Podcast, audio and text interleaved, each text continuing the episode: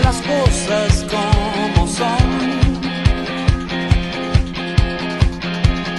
Vamos de fuego en fuego hipnotizándonos.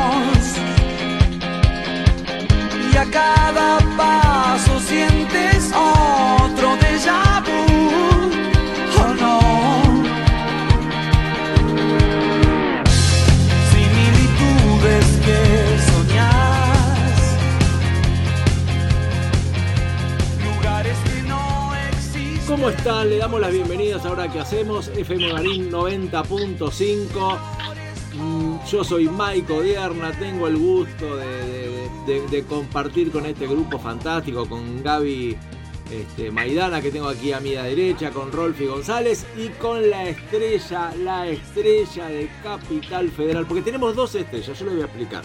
Ahora compartimos el estrellato. Tenemos una estrella en Capital Federal, en Cava, y una estrella en Provincia de Buenos Aires, que es Gaby. Vamos compartiendo. ¿Está bien? ¿Sí? Perfecto, está Para no perfecto. armar despelote, o sea, quedamos bien con las dos, listo. ¿Cómo andás, Delia Cirro? Genia total, ¿cómo va la vida? ¿Cómo les va? ¿Cómo les va tanto tiempo? Parece como que pasa un montón cuando, ¿no? Pasa una semana como Semana Santa, donde todos hemos estado comiendo. eh, así que, bueno, acá estamos, acá estamos de vuelta. Bueno, me parece muy bien. Así que, este, volviendo a la radio, todavía estamos con algunos problemitas de, de internet, pero bueno, ya los vamos a, ya los vamos a superar. ¿eh? ¿Cómo andás, Delia? ¿Bien? ¿Alguna novedad? ¿Algo lindo para contar? Eh, toda la, la política argentina, todo el país, todo muy tranquilo, nada, nada nuevo, ¿no? Con respecto a eso, está todo. nuevo, como Ah. el país está tranquilo y más aburrido, se dedica a la literatura también de a rato. Me imagino que usted no debe tener trabajo, me imagino. me imagino. semanas muy calmas, imagínense estos días, viene un fin de semana calmadito. Eh, Mañana también va a estar tranquilo. usted mañana va a ir con el tractor, dígame, dígame si usted No, no tengo. Usted no se, se imagina yo yendo con un tractor, por Dios. Por Dios. No sé. Gaby, ¿todo bien? Sí, yo voy con la patineta mañana. Ah, ¿vas con la patineta? Sí, claro. Fantástico. Zona norte, salimos con la patineta. de acá. Bueno, ahí está, cada uno tiene su medio de transporte, está muy bien. Está muy bien, está muy bien. Lo importante es que cada uno se pueda manifestar siempre Exacto. respeto Totalmente. una sociedad eh, civilizada, ¿no? Que acá no estamos tan, tan acostumbrados, pero bueno, A lo civilizado decimos. claro, claro. Ahora, vos te diste cuenta, hablaste de auto, de tractor y se excitó Rolfi. O sea, el tipo, ya lo que más le gustó a la manifestación que se puede ir en auto. Escúchame, espere, espere que empiece a hablar de libros y grábemelo, así lo mío. Tal cual, tal cual. Bueno, contame, Delia, ¿cómo andás? ¿Todo bien? ¿Cómo- ¿Qué, qué se cuenta? ¿Qué, qué, qué segmento tenés hoy para contarnos de qué se trata? Adelantarnos algo, de qué temas. Tengo una pregunta para hacerle. Upa, ¿cuál O es? sea, hoy eh, la- esta sección se basa en una pregunta que le voy a hacer. Bueno, dale. Ok. ¿Por qué se casa la gente? Uh, ¿por, Escuche, ¿por qué? ¿Por qué se casa la gente? Ahí se despertó Rolfi. Sí, sí. Se despertó. Ese tema me interesa. Digamos y se despierta. Me parece muy bien. No, qué buena pregunta. ¿Por qué se casa la gente? Yo creo que la gente, o sea, la voy a, por supuesto, siempre aclaramos que no podemos generalizar, jugamos a que generalizamos, pero obviamente, pero me parece que la gente busca en el casamiento cierta seguridad. Que de movida estamos en condiciones de confirmar que no existe. O sea, yo quis- No quisiera... Claro, tal cual. No quisiéramos desilusionar a nadie, pero no hay nada seguro, menos en el terreno del amor. O sea, no. Me parece que tiene que ver con eso, con esto de, de jugar a, bueno, qué sé yo, a que, a que será para toda la vida. La realidad es que todos lo intentamos, pero pocos lo ¿Pero ¿No le logran. parece descerebrado pensar en algo para toda la vida? Absolutamente. O sea, ¿no le parece? Descerebrado, sea, Ah, Eso es demasiado Claro, extremo. Yo recuerdo, porque que por Me supuesto, además está decir que yo estoy casada, pero a mí me parecería abrumador ya entonces cuando me casé, y me parece abrumador de identidad, pensar que esto es para siempre, lo que sea, pero no hablo solo del casamiento, que algo sea para siempre es difícil de pensar. O sea que podríamos, podríamos, a ver, yo interpreto esto, a ver qué te parece. Podríamos decir que vos estás con tu marido, o con, bueno, sí, digamos, con tu marido, porque es tu marido, claro, digamos, eh, vas a tratar de llegar a compartir toda la vida con él con la fantasía de que no es para siempre. Quizás No, eso no sea voy a tratar, no voy a tratar, no voy a hacer ningún esfuerzo. Ah, listo, no, ok. luego que dure, no, no, no se puede forzar. No, listo, listo, listo. No, pensé que... Eh, claramente, o sea, no se me ocurre que, eh, di- digo, como en otras épocas la gente llegaba porque no había opción, ¿no? No, y aparte eh, llegaban a los 40, fácil, llegaban a 40, Claro. 45. Claro, Claro, claro. Claro. Claro, totalmente, pero bueno. Eh, pero yo, en realidad, este tema, eh, que es medio tramposo, Sí. tiene que ver con una frase de Hegel que a mí me, me, me perturbó y la Upa. quiero compartir. Porque Hegel decía Sí. que primero hay que decidir casarse y luego buscar esposa. Vamos de vuelta. Como diría, como diría Fantino, para, para, para. Es interesante eso, ¿no? O sea, empezar al revés.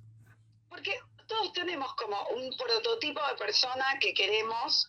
Igual yo estoy convencida que cuando ese prototipo aparece tal como uno lo sueña, Mm. se torna todo muy aburrido, ¿no? Bueno, Gabriel Rolón dice que uno se enamora de la misma persona, digamos, eh, más allá de ir cambiando de pareja, ¿no? Como que el, el En realidad uno prototipo. se enamora de uno mismo, de quién es con cada persona con la que se encuentra. El amor Claro. es narcisista. Claro, No tiene tanto que ver con el otro, con lo que el otro nos hace sentir. claro, tal cual. Entonces, en realidad pasa bastante por ahí. Ajá. Yo igual creo que la gente tiene una vocación de contratos infinita y que la burocracia le gusta a todo el mundo, con lo cual el casamiento, ve que hay gente que se casó no una sola vez, sino que ha reincidido. Sí, sí, casi.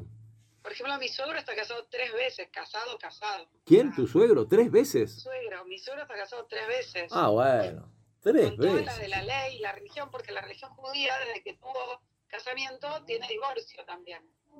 Ah, Eh, en el caso de, de- de la colectividad, es de movida hubo casamiento y divorcio. O sea, no, no hubo. Y lo que pasa es que tiene una trampa, tiene una trampa, porque la gente más religiosa, en realidad, el que puede dar el divorcio es el hombre. La mujer no lo puede pedir.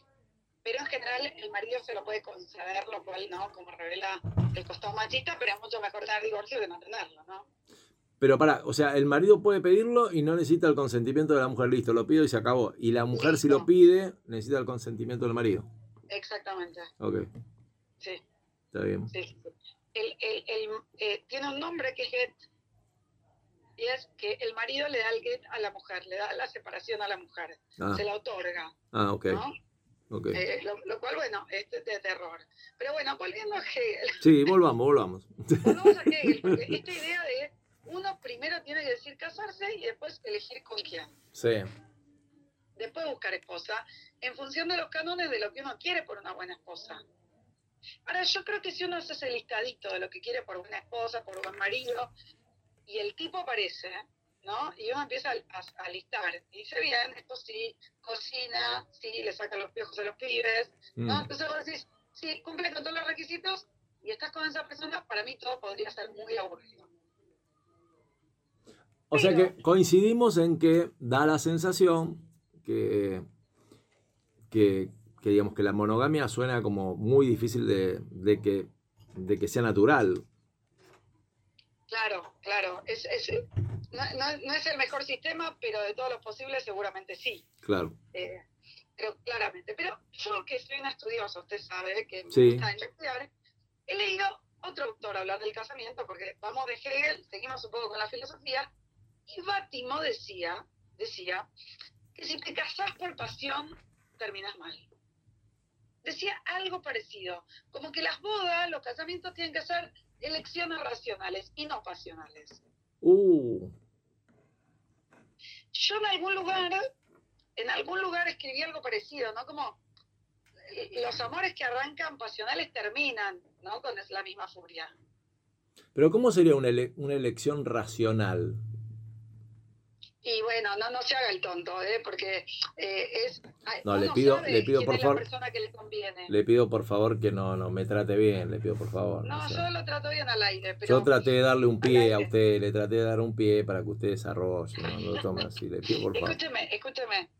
Eh, hay gente que, que lo que elige es la persona que le conviene, no la que quiere. La que le conviene porque le es funcional, porque eh, le resulta amable, porque le genera un status quo, por, por lo que fuera, que le conviene estar con esa persona. Bueno, No una, hace muchos, ¿eh? a ver, cuando en la generación de quizás una o dos generaciones antes que las nuestras, también se elegía la de esto, bueno, necesito que sea profesional, un hombre mayor, o sea, había ciertas características que, que algunos buscaban como para ir llenando casilleros y decir, bueno, está dentro de, del prototipo de, del hombre ideal. Después, el envase era de terror, pero bueno.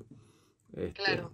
Yo igual creo que eso sigue existiendo en algún lugar, solo que lo reprimimos más porque parece ser que no está bueno que lo digamos. Pero yo no creo que nadie diga, yo quiero para mis hijos o mis hijas eh, que salgan con un vago, una va- ¿se entiende? Mm. O sea, como que igual seguimos queriendo ciertas cosas que consideramos de rango para nuestros hijos. Pero de rango no, no en un sentido soberbio, sino como ciertas cosas, ¿no? Que sea una buena persona, trabajadora, Sí, sí, los sí. atributos y valores que uno considera buenos para uno, los quiere para sus hijos, claramente. Claro. Obviamente sus- los hijos van a elegir lo que quieran. ¿Y por qué Hegel, ¿Y por qué Hegel sostenía esto? ¿Por, ¿Cuál era la ventaja? Porque, a ver, todos sabemos que si no hay química entre los personajes, si no hay, pongámosle amor, pongámosle la palabra que querramos, pero si no hay algo ahí, una empatía, todo lo demás, en algún momento se descartó un pintado, ¿o no? Igualmente, los dos, los dos ejemplos que traigo, en Sí. realidad lo que están haciendo es eh, traspolar el tema con, el- con la pasión, ¿no?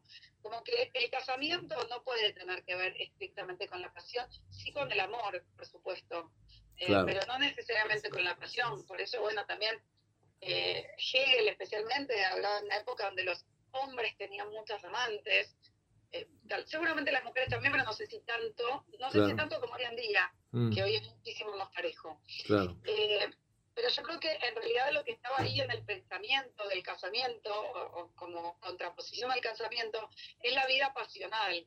El casamiento es algo que está sosegado. Son dos personas que se llevan bien, que se entienden y que lo que deciden es tener una convivencia armónica. Si la convivencia no es armónica, algo se destruye, por mucho que se adoren, ¿no? claro. Eh, y la pasión en general tiene este borde muy filoso y muy pequeño eh, entre lo que se puede destruir en cualquier momento, porque puede estallar para bien o para mal. Eh, así que, nada, a mí esta idea del casamiento, eh, en realidad esta idea de las pasiones es algo que me, que me conmueve y de lo que leo un montón, y de lo que quiero leer algo más, si me permiten. Sí, claro. Bueno, vamos a leer un pedacito que dice así. Esto es de Shakespeare, eh, que es el libro de Lady Macbeth. Dice, desconfío de tu naturaleza. Está demasiado cargada de la leche de la ternura humana para elegir el camino más corto. Te agradaría ser grande, pues no careces de ambición. Pero te falta el instinto del mal que debe secundarla. Lo que apeteces altamente, lo apeteces santamente. No quisieras hacer trampas en el juego, pero aceptarías una ganancia ilegítima.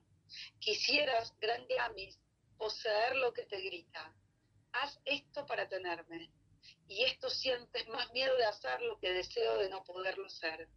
Date prisa aquí, que yo verteré mi coraje en tus oídos y barreré con el brío de mis palabras todos los obstáculos del círculo de oro con que parecen coronarte el destino y las potestades ultraterrenas. Se llama El camino más corto. Eh, Shakespeare tenía esta capacidad de hablar de lo que necesitamos, no esta necesidad que el otro te muestre el amor. Muy shakespeariano, muy eh, romántico, si se quiere. Siempre hablamos de Romeo y Julieta como una historia de amor donde ocurren, digamos, al igual que en un montón de libros, todas las tragedias humanas, ¿no? La Claro. muerte, el odio entre familias. Pero hay un textito que yo elegí y preparé para hoy también, que se llama Evitar las pasiones. Y es de Flaubert, que él dice, nací aburrido y esa es la lepra que me corroe. Me aburro de la vida, de mí, de los demás, de todo. A fuerza de voluntad he acabado por acostumbrarme a trabajar, pero cuando me interrumpo, todo mi hastío resurge a flor de piel, como una botargada carroña que expone su vientre verde y apesta el aire que se respira. He tratado de evitar las pasiones. A pesar de eso, llegaron. ¿Vio la gente que elige, y muchos debemos conocer, matrimonios donde la situación está ordenada, todo funciona, son funcionales, la familia funciona, y de repente una de las dos personas se enamora perdidamente de otra persona? Sí. no eligen, no están eligiendo. quiero decir, les, les ocurre, los atraviesa. Después toman decisiones, ¿no? Porque el ser humano es un, digamos, mientras esté en su sano juicio, eh, lo que le ocurre tiene que tomar una decisión. Sí, todo el tiempo estamos decidiendo, claro. Y, y tienen consecuencias los actos, ¿no? Digo, si te gusta una persona en el tren y lo seguís mirando y le pasas su teléfono y, y después seguís hablando, bueno, obviamente que tiene consecuencias. Ahora, si te gusta una persona en el tren, te vuelta y decís, qué lindo tipo, listo, me bajé en mi estación, ya terminó el tema. Jugamos muchas veces con que los actos no tienen consecuencias o que nos parece que no, que, que pueden ser menores, pero las tienen. Eh, Delia, una pregunta, Gabriela. Eh, Gaby, ¿cómo estás? bien, todo bien, buenas tardes. Recién estábamos diciendo, o usted decía, mejor dicho, que No, esto... no, no, no, tuteame porque yo me deprimo. a bueno, en una tarde medio nublada encima, bueno. compartimos, compartimos cartel, pero no seas irrespetuosa. O sea, Es que me dijeron la reina de zona norte y yo ya me agrandé, así que... no, no. Qué grande. Bueno, volvemos entonces. Delia, vos decías recién que esto de, de enamorarse o de buscar el amor es eh, un acto narcisista, que uno se enamora siempre de uno mismo, ¿no? Eh, primero, ¿en qué queda entonces esto de que enamorarse es siempre elegirse a diario uno al otro, elegirse mutuamente, mantener vivo siempre el amor eligiendo a la otra persona? Yo creo que eso es una gran mentira. Tiene buen marketing la frase, pero no es cierto. Yo, yo recuerdo mucho más con la canción de Sabina que dice, sin embargo, un rato cada día te cambiaría por cualquiera. Mm. Eh, Sí, o sea, sí. esa, esa es mi canción, digamos, ¿no?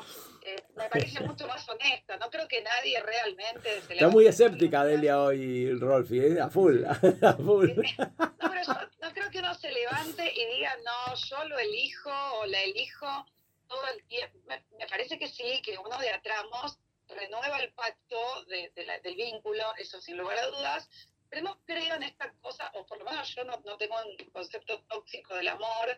Yo creo que el amor necesita oxígeno y que sí necesita elección de vida para acompañarse, pero descreo de aquellos que dicen que permanentemente cada mañana se eligen. No, yo creo que no, que realmente uno eh, por momentos tiene ganas de que el otro eh, eh, no, no esté o que no intervenga de la manera que interviene o que no diga lo que va a decir eh, o que no pregunte lo que va a preguntar. Para- Acá, un segundito, Delia, acá, no sé Sí. si lo escuchaste a Rolfi porque tiene el micrófono en la Me acerco, me operación. acerco porque no me escucha desde el control de No, Elia, no, pero perdón, perdón, pero- no, no, no. me, Acá, me encantó, me encantó esa postura y te voy a pedir que repitas la frase porque la voy a tomar y la voy a anotar. Ay, ¿cuál de todas? ¿Qué Y- dije? Esa que dijiste que, que necesita un respiro. Sí, las parejas necesitan oxígeno, porque el oxígeno es lo que permite que uno se extrañe, que uno, si vos no tenés espacio, te convertís en alguien con quien caminas a la par, no se puede caminar a la par todo el tiempo. Exacto. Se puede decidir las grandes decisiones a la par, pero si una persona pierde su autonomía, sus deseos, si uno deja de escuchar su propio deseo, que no siempre tiene que ver con el otro, vos podés estar recontra enamorada y tener ganas de irte con tus amigas un fin de semana y pasarla bien y que eso no implique y no ponga en juego jamás tu pareja. Porque lo que pone en juego la pareja no es si estás todo el día con el otro o te vas todo el día de parranda con tus amigos. Es el vínculo que se construye. Y, y el vínculo que se construye no se construye ni a diario ni felizmente todo el tiempo. Las parejas tienen muchos derroteros y sin lugar a dudas creo que hay situaciones que unen, otras que separan, pero creo que como uno comparte la vida y la vida está llena de dolor, el dolor es personal, el dolor no se puede compartir. La gente ante el dolor te puede acompañar, pero el dolor se vive en soledad aunque tengas la mejor pareja del mundo. Entonces, si uno se olvida de este tipo de cosas eh, y, se apoya en el otro, pero se olvida de sí mismo, porque una cosa es, tengo un compañero y otra es, tengo un bastón. Para mí son dos cosas distintas. Eh, eh, esto, por supuesto, esto es personal y cada uno puede creer lo que cree, y esta es mi mirada, y debe haber tantas como personas y vínculos. no, no, hay. por supuesto. entiendo- Nadie quiere convencer que- a nadie, totalmente, claro. no, tal cual. Y entiendo que cada quien arma su vínculo en función de eso. Sí creo y estoy, eh, digamos, después de escuchar muchas historias y conocer un poco el alma humana, eh, creo que el oxígeno es fundamental para volver a los lugares que uno quiere. Y digo lugares, personas, ¿no? Eh, imagínense, imagínense, pero lo digo porque, bueno, me conocen. o sea, si Mario me dijera, mira, no quiero que pases tanto tiempo leyendo. Bueno, te ayudo a armar el bolso. O si querés, contratamos una empresa de fletes que te lo resuelva, porque imagínense si me corta de esa manera. O yo le diga, mira, ¿sabes qué? No quiero que te dediques a la medicina porque te llaman cada rato. Y, y yo estaría frustrándolo, entonces estaría con un tipo frustrado, yo estaría contento un rato porque él me hizo una, me dio una prueba de amor que por mí es capaz de dejar algo, pero él estaría cada vez más opaco.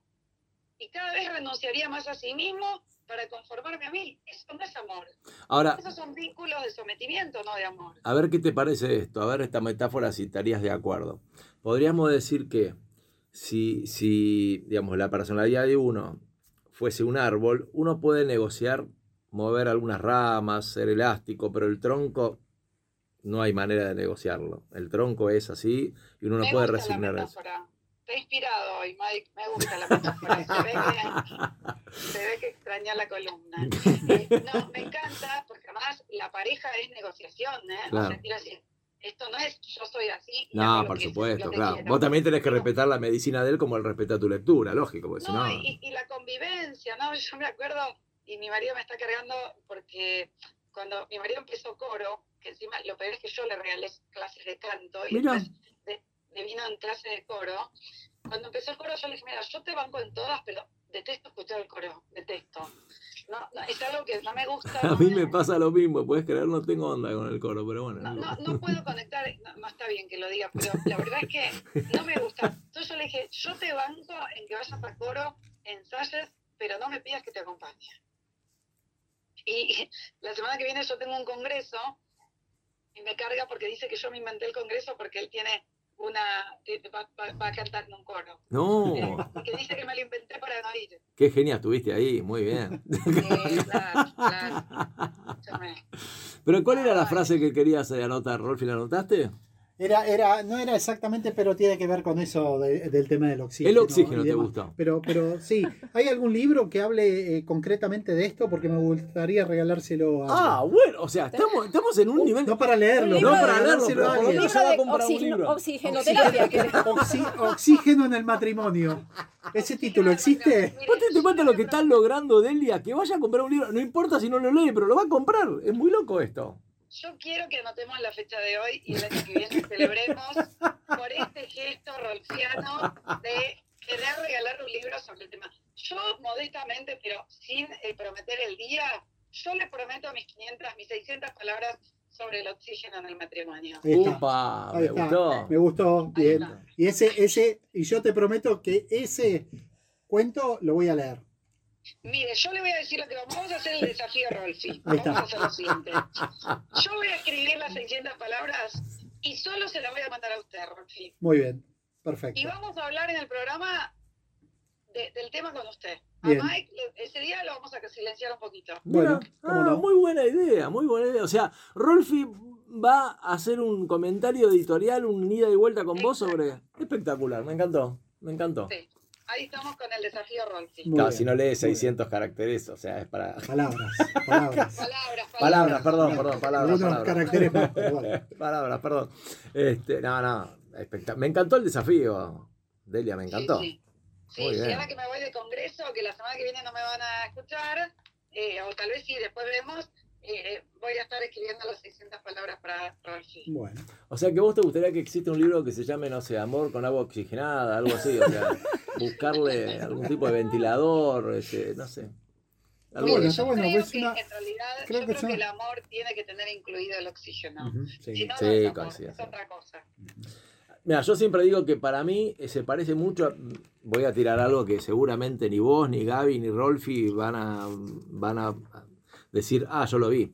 En mi época estaba lo que se llamaba matemática moderna, que hablaban de los dos grupos, ¿no? Había como dos grupos donde se unían y había una parte común. ¿Lo llegaste a ver, Gaby? Intersección, claro. Claro, la zona de intersección. Claro. Claro, mira vos, bien, bien, ¿no? Estamos, ya somos de la misma edad, más o menos. Bueno, este, no, te- me exageré un poquito. Yo creo que sí, me está matando. Primero me dijo reina de zona norte, ahora me está matando. No, no, exageré. Digo que hay una parte que es común y el resto cada uno conserva sus propiedades. Así que, listo, tiene que ver con eso. Está muy bien. Sí, obvio. El tema es qué espacio hay de intersección y qué espacio hay de cada uno, ¿no? Claro. Digamos. Y, y por otra parte, me parece que tiene que ver no con el contrato en sí, sino con el escuchar al otro realmente, ¿no? Claro. Bueno, por, por eso también de afuera de, de Elia pasa que hay gente que dice, no entiendo esta pareja, porque son reglas de juego, cada pareja aplica las reglas de juego que, que, que llegó a combinar y acordar, es así. Es que, es que en realidad la pareja no se entiende, la Claro. verdad, la verdad, no se entiende. Que dos personas decidan compartir la vida tanto es como incomprensible. Pero, Hasta que la muerte los separe. No, claro, terrible. imagínate si eso es con la muerte nos separe, o sea, me muero antes. Porque Yo no creo. Eh, Hoy estás en un canto a la vida. No, no, pero escuchen, escuchen esto. Incapaz de cualquier sentimiento de pasión, ya fuera por una cosa, una idea, una persona, no había podido o no había querido mostrarse a sí mismo bajo ninguna circunstancia y se las había ingeniado para mantenerse a cierta distancia de la vida, para evitar sumergirse en el torbellino de las cosas. Comía, iba a trabajar, tenía amigos, jugaba al tenis, pero a pesar de todo, no estaba allí. ¿Vieron que hay gente que vive desapasionada? Sí, que hace todo cual piloto Totalmente. automático. es Bueno, verdad. acá lo describió de manera maravillosa Paul Auster, uno de mis grandes autores, así como eh, de esos que uno ama. Y hoy que vengo así como negativa, ¿no? Parezco, parezco la Tana Ferro. No, no, negativo no, escéptica. Yo soy escéptica en Por eso, general. qué igual, ¿eh? distinto a negativo. No, yo es que no soy escéptica, yo tengo principio de realidad. Y lo que tengo es una honestidad brutal. Siento que mucha gente me termina diciendo como en voz baja, yo pienso lo mismo que vos. pero, pero no se atreven, como, ¿cómo voy a decir esto en voz alta? Acá Gaby quería, quería decirte algo. Es otra, aclaro que es otra situación, pero sin irnos demasiado del tema preferido de Rolfi, de esto del aire, el oxígeno y todo eso. Bueno, eh, corriéndonos un poquitito de eje, pero estando más o menos por ahí cerquita de ese tema. ¿Cuántas veces está permitido tomarse el famoso tiempo? Necesito unos días de tiempo, necesito unos mesecitos de tiempo. O necesito un tiempo, que Claro, ya no tiene tiempo. Mira, yo te voy a decir lo que creo que es el tiempo, ¿no? Cuando la gente pide tiempo, Mm, lo que está diciendo es, no me animo a decirte que esto es definitivo, pero busquemos la manera más amable para los dos. claro. No creo que alguien realmente necesite un tiempo. ¿En qué sentido? Creo que lo que necesita es estar separado. No puede saber si lo que va a querer es volver. ¿No? O sea, me, me parece, me parece. Tal vez, no sé, eh, digo, yo cada vez que alguien dice necesito un tiempo, digo, ya está, se quiere separar, no quiere volver, lo que sea. Y lo que me parece es que es una manera amable eso de tomarse un tiempo, porque ¿quién puede saber qué va a ocurrir en ese tiempo? ¿Qué firmamos un contrato? ¿Nos tomamos una semana y volvemos? Hay una historia muy famosa que cuentan que Sábato, una vez se había, Sábato tuvo su, su mujer toda la vida, Sí. pero una vez fue y le dijo a la mujer que eh, se enamoró de otra chica y que le iba a dejar porque estaba realmente enamorada de otra chica. Y la mujer le dijo, no hay ningún problema, anda y en tres semanas vas a volver. En tres semanas. En Espectacular. tres, en tres semanas. Y efectivamente Sábato volvió a las tres semanas. Mira. No sabemos si porque, digo, no era una autoprofecía, pero más o menos, pero se cumplió esto de que él volvió a las tres semanas. Como que yo digo, esto te va a durar un poquito. Yo conozco muchas historias, que no, por ahí no son tres semanas, pero que sí, que se enamoraron apasionadamente de otra persona, se fueron con la otra persona y después volvieron. Pero no es que dijeron, me voy por un tiempo, se fueron totalmente enamorados de otra persona, no para volver. Lo que quiero decir es que los que terminan volviendo son los que ni sabían que volver. Y los que piden un tiempo, en realidad en el fondo, saben que lo que no quieren es un tiempo, sino que lo que quieren es distancia. Y no saben lo que les va a pasar al final del camino de esa distancia. Entonces, yo creo que nadie puede saber lo que le va a ocurrir sentimentalmente cuando está especialmente... Uno puede tener un periodo de confusión, de no saber lo que quiere. Pero no puede saber, si no sabe lo que quiere, que va a querer volver. Es casi una contradicción. Si vos Ujú. necesitas un tiempo porque tenés una confusión, ¿y de dónde te viene la claridad de que vamos a volver? Interesante, muy interesante. Bueno, nos dejas una, una frase así final de esas que, que tirás vos así para, para, para que nos explote la cabeza. Algo, algo. Algo, Algo fuerte. que es una frase de Juan José Saer que dice, toda vida es un pozo de soledad que va ahogándose con los años. Uh, es buenísima. Es buenísima. Es buenísima. buenísima. Repetila, por favor. re- Repetila porque ¿Está anotando? ¿Está anotando? Sí, sí, sí, sí, dale. Lo tengo grabado, así que. Toda vida es un pozo de soledad que va ahogándose con los años. Si llueve este fin de semana, listo, quedamos liquidados con esta frase. Muy bueno. Muy bueno. Viernes a la tarde, nublado, fresco, Muy que, que bien. da para, que da para churros y mate nada más, eh, para, para terminar la semana. En soledad y adentro del pozo, ¿no? Tal cual, ya tal dentro cual. del pozo. Bueno, Delia, contanos, antes de irte, ¿qué, ¿dónde estuviste hoy? Contanos el programa que, que, eh, hicieron. con- mira, te- nos pasó muy loco, lo cuento un segundo. Sí. Estábamos haciendo el programa eh, y yo venía durante el día, me había escrito un escritor español, un poeta español. Adolfo, ahora no me acuerdo el apellido, y de repente nos empieza a escuchar el programa desde eh, Victoria, que es la capital del País Vasco, y de repente me empieza a escribir mientras estoy en el programa y lo sacamos al aire. Fue una charla hermosa, divina, Qué bueno. él desde la terraza eh, de, de- de- de su pueblito y nosotros desde, desde la radio con Ricardo, que hoy, teni- que hoy estuvimos eh, hablando de los que no tienen culpa, de los psicópatas. ¿va? Muy bueno. Eh, muy bueno. Sí, el tema fue muy interesante, lo que surgió también fue muy interesante. Así que bueno, nada, estamos así todos los viernes ahí en, en Haceme el Cuento por FM Nobel, todos los viernes a las 16 bueno. horas. Y después estoy acá con ustedes como cada viernes. Bueno, recuerde que ustedes tienen una deuda con nosotros. ¿eh? Va, eh, no, Ricardo no, porque usted la asumió, ¿no, Ricardo? En algún No, momento. Ricardo, sí, claro, lo vamos a traer al programa, lo vamos a traer. Perfecto, perfecto. Está muy Sí, bien. sí, voy a decir, lo vamos a agendar. Muy bien. más, es más, por ahí lo llaman la semana que viene que yo no estoy. Sí, sí, por eso, por eso vemos, eh, hay que organizarlo con tiempo y nos vamos a hacer una panzada con vos y Ricardo. Vamos a hacer terapia. Eh, sí, además estuvimos presentando sus libros, así que tuvimos unos días muy divertidos con Ricardo. Qué bueno, qué bueno. Bueno, Delia, te mandamos un beso grande, buen fin de semana. ¿eh? Un beso a todos. Y eh, el desafío Rolfi me encantó. Lo mejor de este programa con tu columna es el desafío Rolfi. Olvídate. Sí, sí, Espectacular. vamos con todo, vamos Lo, con todo. lo que Rolfi. lograste vos, lo que estás logrando, no te das una idea. No te das Ah, una idea. no. Y, eso que no puedo ir al piso, Claro. imagínate. No, no, terrible. Bueno, te quiero mucho, te mando un beso grande y, y feliz fin de semana. ¿eh? Igualmente para todos ustedes, un beso enorme. Chau, chau. Delia. Gracias, chau. Adiós. Chau, chau. Qué bárbaro, qué lindo, ¿eh? Una maravilla, una maravilla. Bueno, vamos a un temita, algo, y después volvemos que tenemos una invitada para, para presentar. eh, y ya volvemos con y ahora qué hacemos. Un par de minutos y estamos de vuelta.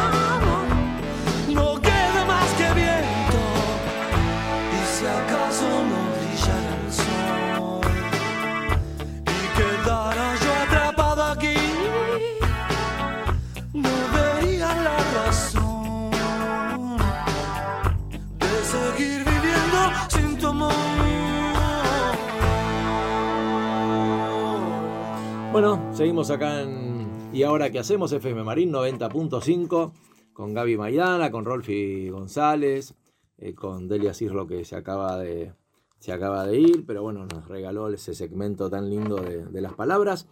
Y, y hoy, tenemos, hoy tenemos una invitada que yo adoro, quiero mucho, ya hemos tenido algunas entrevistas en otros programas. Eh, ella es, a ver, la titular de la Fundación Al Reparo, eh, que está aquí en, en, en- San Isidro, ahí en, en el Bajo de San Isidro.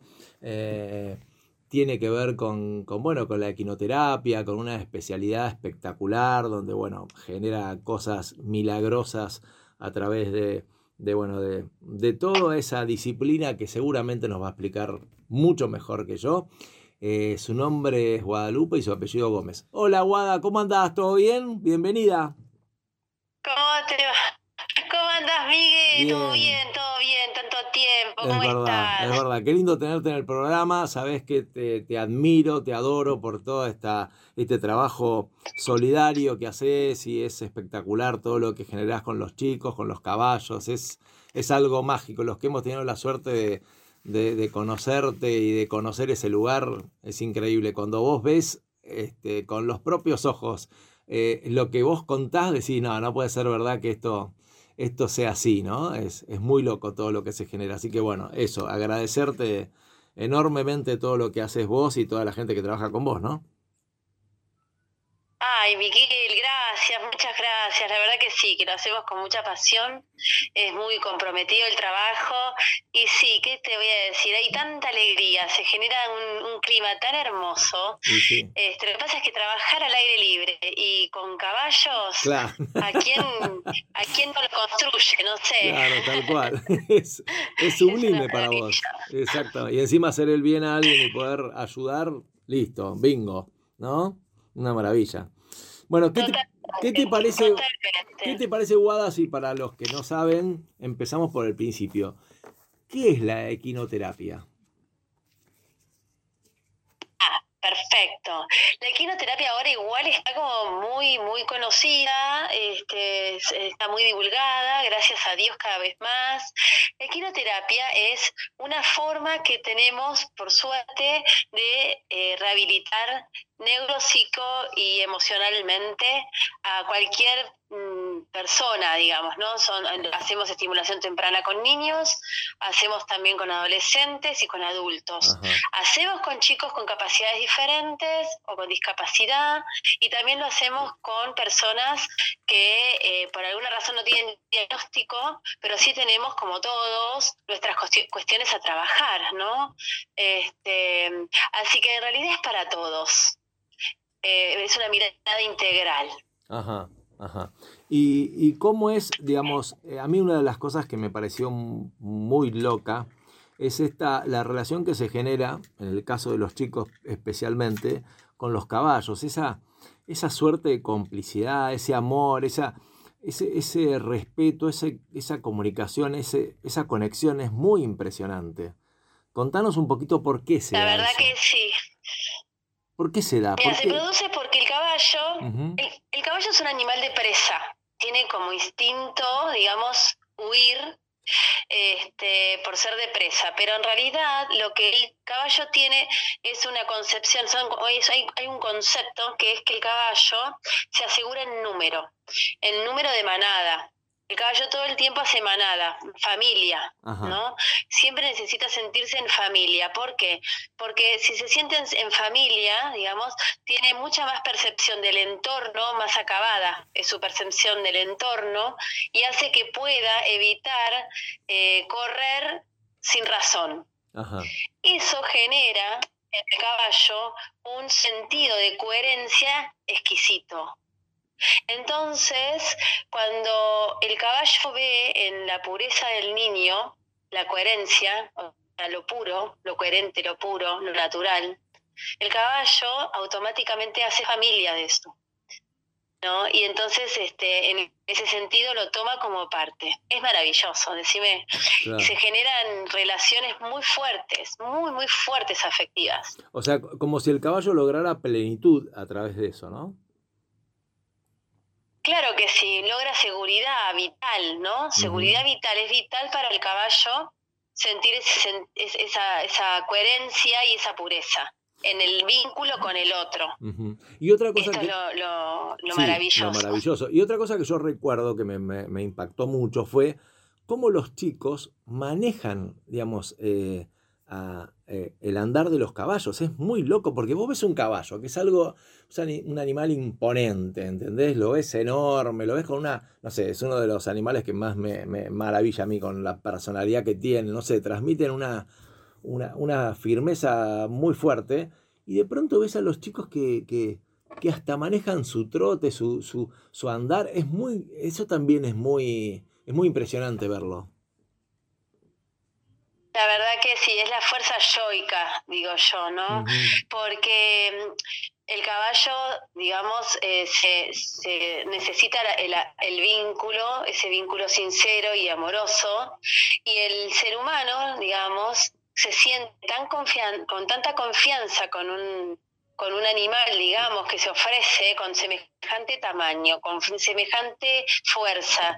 Vos fíjate que el caballo nos gana en fuerza, en tamaño, en velocidad, en todo, pero sin embargo no, no, no, no se pone en ese lugar, se pone a, pre- a, a disposición nuestra, ¿no? Claro, claro. Y, y el equilibrio nuestro tiene que ver con eh, poder manejarlo desde un centro, desde un yo, desde nuestra propia personalidad, desde nuestro propio sentir, desde nuestro, nuestro propio pensar y desde nuestro propio hacer.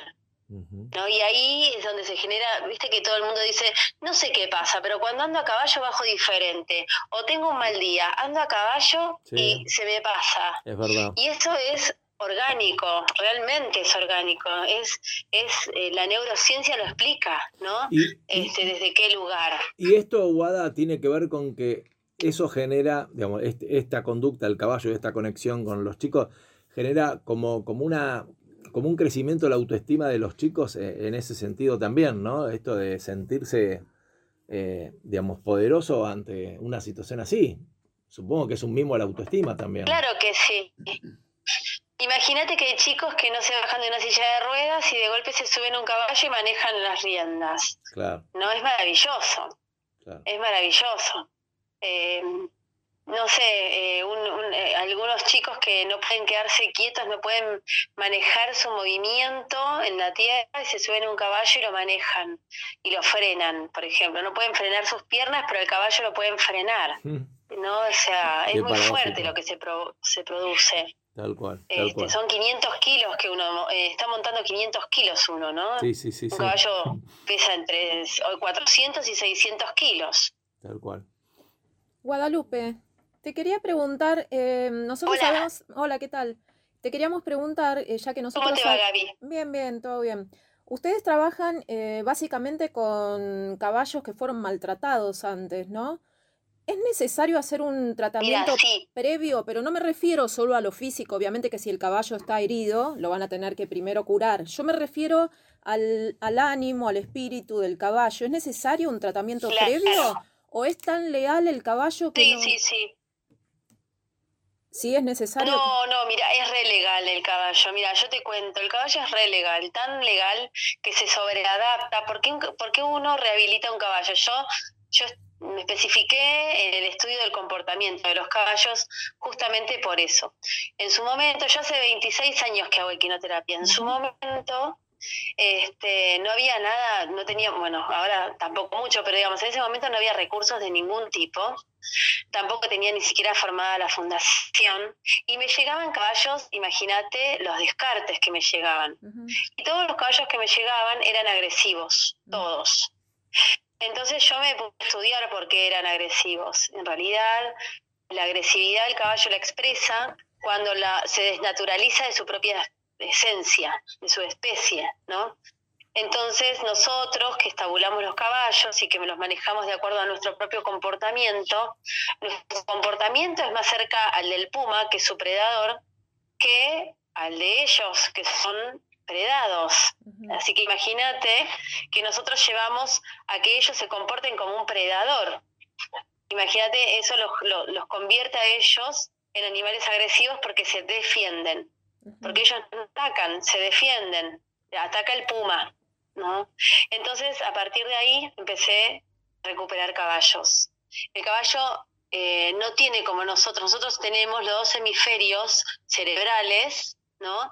Eh, totalmente comunicados entre sí. Por eso todo lo que aprendemos de un lado también ya lo conocemos del otro, digamos, ¿no? Hacemos una sinapsis mucho más integral. El caballo no. El caballo no tiene esa posibilidad porque solamente le pasa el 20% de información de un hemisferio al otro. Ah, Entonces, un trauma el- no es fácil, de- de- no es fácil, casi imposible curar a los caballos de un trauma, porque el trauma es una experiencia vivida que está alojada en un área del cerebro equivocada. mm, Entonces nosotros, como tenemos la capacidad de poder hacer circuitos neuronales mucho más integrados, podemos curarnos los traumas, porque hay hasta técnicas visuales que hacen que se pueda movilizar esa experiencia. Pero el caballo no.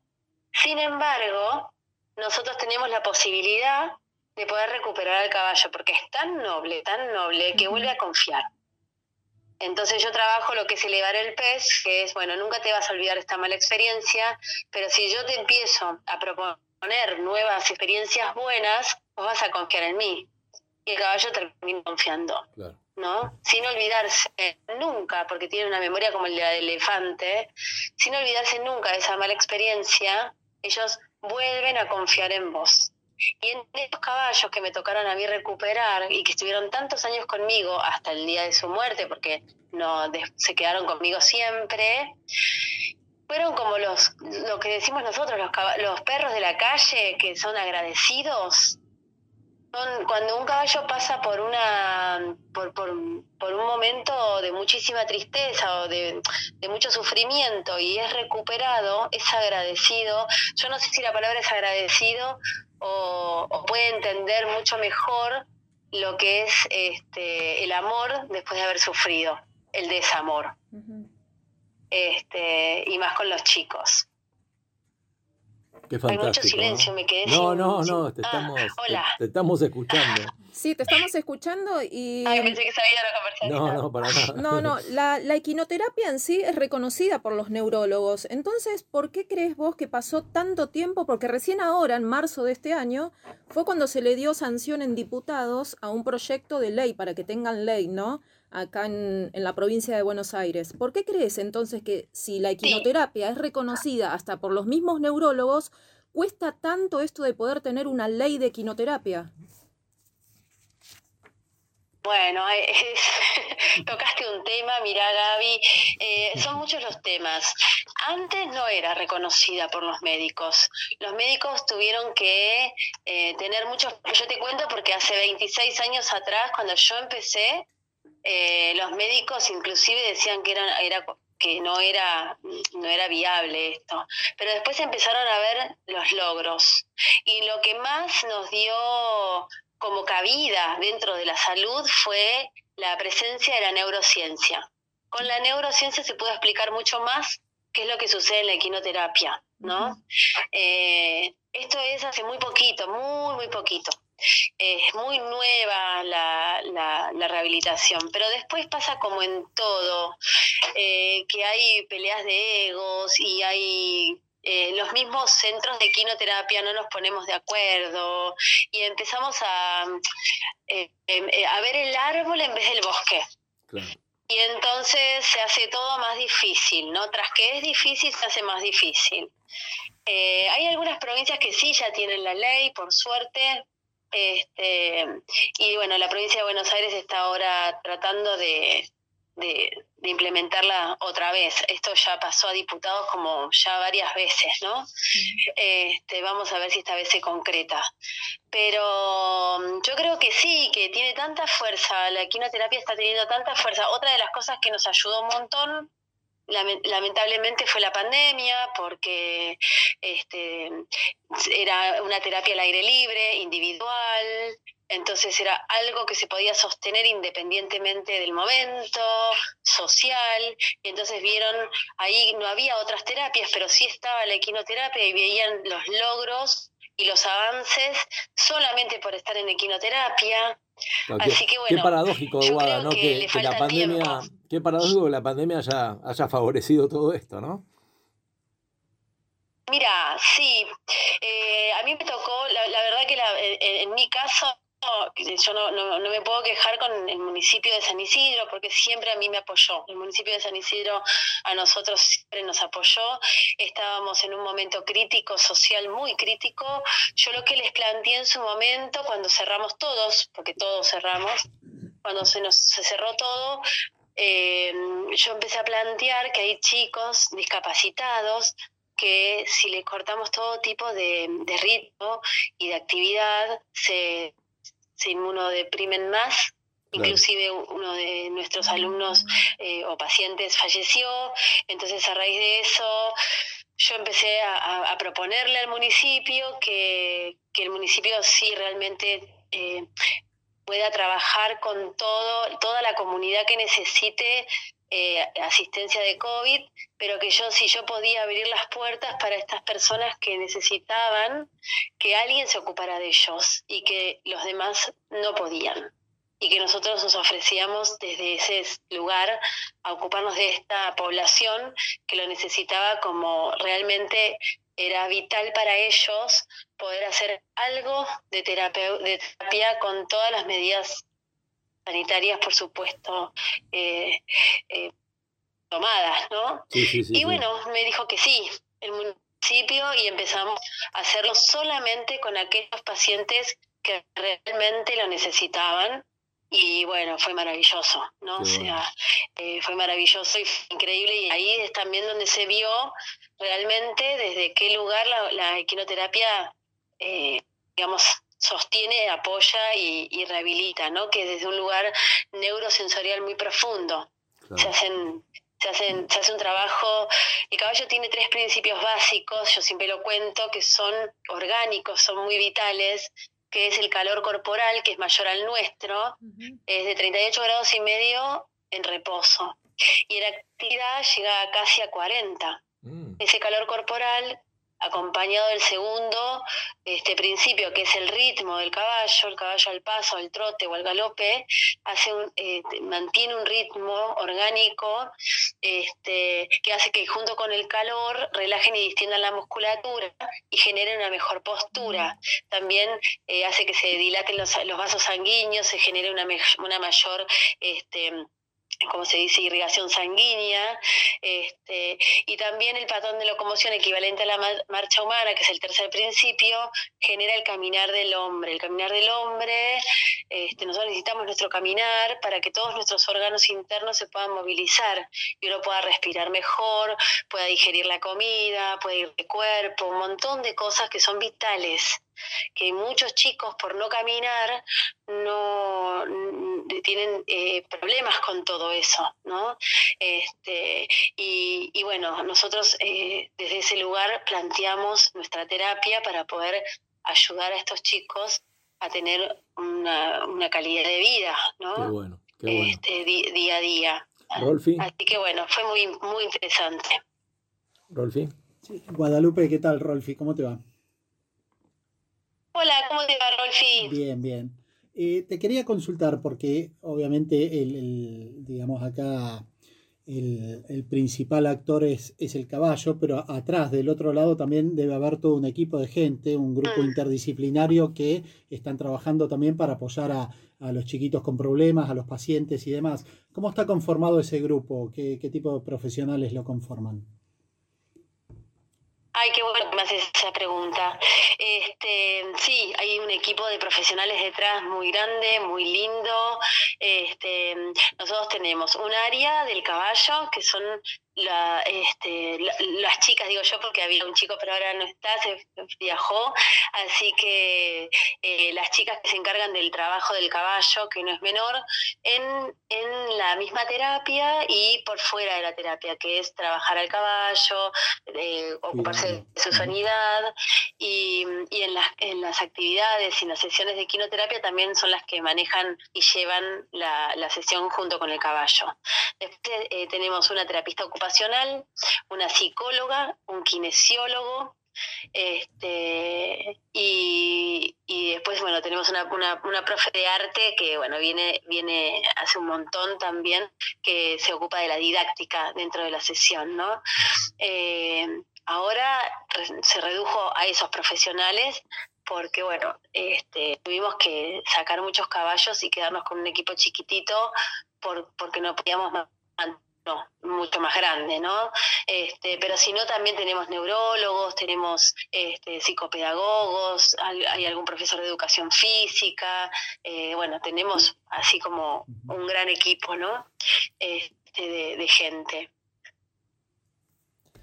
Te quiero preguntar, ¿cuántos centros de quinoterapia hay a nivel nacional y acá en provincia de Buenos Aires? ¿Y cuáles son las principales patologías, las principales, las más conocidas, digamos, que se atienden con, con una quinoterapia? Mira, exactamente cuántos centros hay en el país. Está la red de quinoterapia eh, de Argentina, a la cual yo pertenezco, pero todos los días o casi siempre aparece uno nuevo, así que no te sé decir con exactitud, pero hay como 150. Ah, En la provincia de Buenos Aires hay un montón, no te sé decir, pero es donde más hay, ¿no? Em, pero hay un montón, hay un montón. Ya directamente, en Capital hay tres, imagínate, en provincia eh, casi hay uno por municipio. Digamos, es, eh, hay, hay, hay por suerte hay cada vez más. Este, y si hay cada vez más es porque se necesita.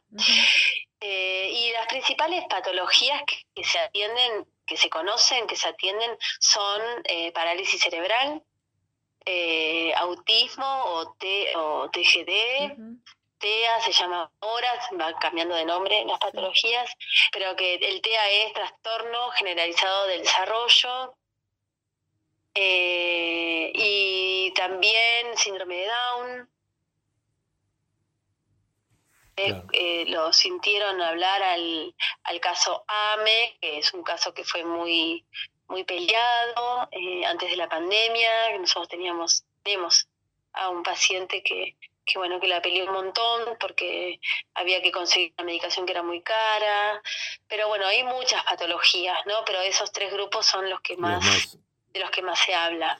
Y, y Guada, eh, contanos algún caso, por supuesto, respetando lógicamente la identidad del, del paciente, pero quiero decir, algo que te haya sucedido, tenés, debes tener millones porque podés hablar toda, toda la noche, pero digo, algo, contanos algún caso concreto que digas, mira, esto empezó así y terminó de esta manera que te superó a vos este, en cuanto a, a sorprenderte por la evolución de, de, no sé, de, de- del chico, del adolescente, del adulto, algo, algo fuerte para poder compartir y que quizás un oyente pueda, pueda este, generar la, la, la, la posibilidad de, de, de decidir a, a acudir a la equinoterapia.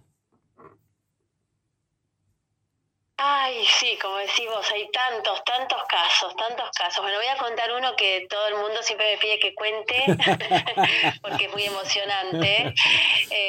Este, pero bueno, venía, venía un, chiquito con TEA, ¿no? Que, mm, que se escapaba de todos lados. Era increíble, pero era, por más que todos estemos eh, mirándolo, él podía se escurría y se corrí, y corriendo se escapaba y era un peligro y a la madre se le escapaba en la calle, se le escapaba en el supermercado, se le escapaba en todos lados y realmente era un riesgo muy grande, ¿no? Entonces, si bien había muchas cosas para trabajar con ese chico, nosotros empezamos a trabajar alto en el caballo, alto, le decíamos, ¿no? Y eh, el chico tenía un sobrenombre, entonces le decíamos, alto, Toto, y entonces tenía que frenar el caballo, alto, Toto, y tenía que frenar el caballo, y el caballo frenaba. Ujú. Imagínense que la impulsión de 500 kilos, que él diga alto y traiga las riendas a su panza y 500 kilos frenen, es muy fuerte la sensación. Y mm, después de trabajar unos cuantos meses, la mamá estaba en el supermercado con él y él se escapó y la mamá le gritó, le dijo, vení Toto, no, no, no, vení, vení, que te vas a perder, o no sé cómo le gritó. Y él gritó, alto Toto, y frenó. No, Entonces la mamá lo pudo ir a buscar, ¿no?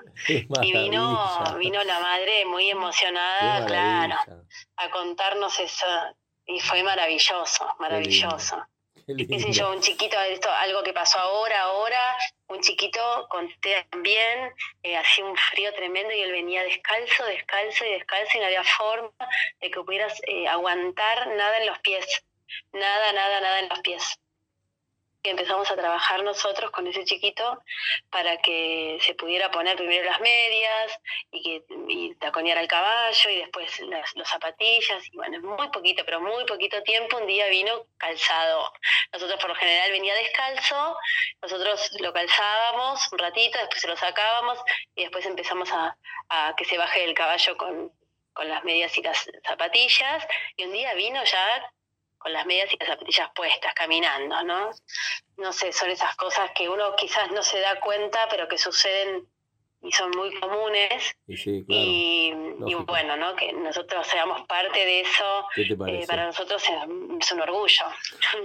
Y Guada, cuando vos recién decías que hace 26 años que estás en esto, cuando miras para atrás y Sí. te pones a pensar desde dónde partiste hasta dónde estás hoy llegando y, y- y dónde estás yendo, ¿te superó, o sea, superó todos los sueños o es lo que vos soñaste y estás concretando? No, Miguel, lo superó y lo sigue superando. Qué linda pregunta que me haces. Mira, sí, sí, totalmente, porque amo, realmente no me apasiona lo que hago, la verdad que me apasiona lo que hago. Tuve mis momentos, porque hay que decir la verdad, eh, no fue fácil, no fue fácil hacer camino. Imagínate que yo hice camino en esto, ¿no? Este, no fue fácil, hubo momentos que dije, bueno, largo todo, y no fue uno, unos cuantos, ¿no? Donde dije, ya está, ya está, ¿qué me meto a hacer tanta cosa? Y es como, una vez me lo dijo una persona y me, y me emocionó, es como una velita que nunca se termina de apagar al reparo, ¿no? Claro, Que siempre está ese pabilo que si vos le das un poquito de aliento vuelve a encender. Y así fue, ¿no? Un poco me pasó también con algo que me pasó personalmente este, hace tres años que, que falleció mi pareja y que también trabajaba conmigo y que, bueno, me dije, bueno, ya está, es como que hasta acá llegué yo con, con todo mi impulso y con todo lo que, lo que hice. Y hoy estoy re contenta, otra vez apostando al trabajo en equipo. Tengo una socia, eh, la quiero nombrar, Alicia Bernardú, que es una genia, que me está ayudando un montón, pero que estamos armando otro tipo de terapia que tiene que ver con la neuropsicoterapia y entonces es la primera vez que lo estoy nombrando al aire. Qué lindo, es eh, Tenemos la una... primicia. qué Sí, lindo. Sí, totalmente, la tienen ustedes.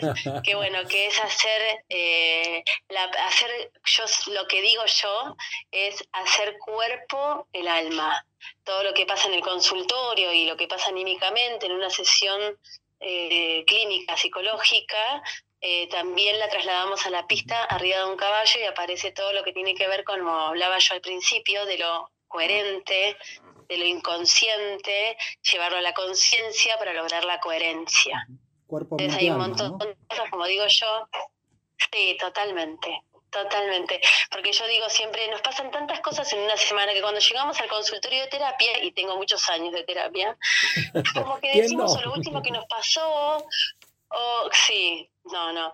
Pero viste, no sé si a ustedes les pasa que uno termina diciendo por ahí lo que lo que le pasó a lo último de la semana o, lo, o, o- o no sabe qué decir muchas veces y tenés un montón de cosas que decir, pero tantas cosas te van pasando que no puedes discriminar Claro, qué es lo a veces te pasa que vos crees que lo importante es lo que estás diciendo y no es tan importante. No. Por ahí hay algo de fondo que uno inconscientemente también es como que lo niega. Y el caballo, y arriba del caballo y el caballo, todo el tiempo te muestra la esencia. Entonces, en ese sentido, está buenísimo que lo que surge arriba del caballo se pueda trabajar en consultorio y hacer cuerpo el alma, Tal como cual. digo yo. Y nada, es como te digo, es algo que la equinoterapia en sí es algo que no termina nunca para mí, que siempre tiene para sorprenderme. Sí, sí. Me apasiona, así Una- que no, superó y sigue superando, Miguel. Qué bueno, qué bueno, qué bueno. Una de las cosas que, que me, que me impactó y que cada tanto lo repito es cuando yo te pregunté en otras entrevistas qué cosas los seres humanos tenemos que aprender de los caballos. Y entre las cosas que me dijiste, la que más me impactó, y me encantaría que, que te explayes porque los oyentes tienen que compartir esto, es que vos me dijiste pero la- el primer ejemplo que me diste es el caballo no gasta energía inútilmente como el ser humano. Me pareció de una brillantez que no se puede creer. Me dijiste, el, el caballo cuando, cuando utiliza la energía lo hace para algo, no gasta energía inútilmente como lo hacemos nosotros. Contanos eso y las otras enseñanzas de los caballos que me parece que es una, una clase abierta. Me encanta, me encanta eso. Mirá cómo me acuerdo, Ay, ¿eh? Dios mío, cuántas cosas que hablamos nosotros. Este, sí, es así. El caballo es un animal eh, de acción, se llama también, ¿no? Eso, eso que decís es de acción, voy a contar. Entonces, lo que hace el caballo es, ¿por, por qué? ¿Por qué ahorra energía el caballo? Porque cuando la tiene que gastar es para, para salvarse la vida. Claro.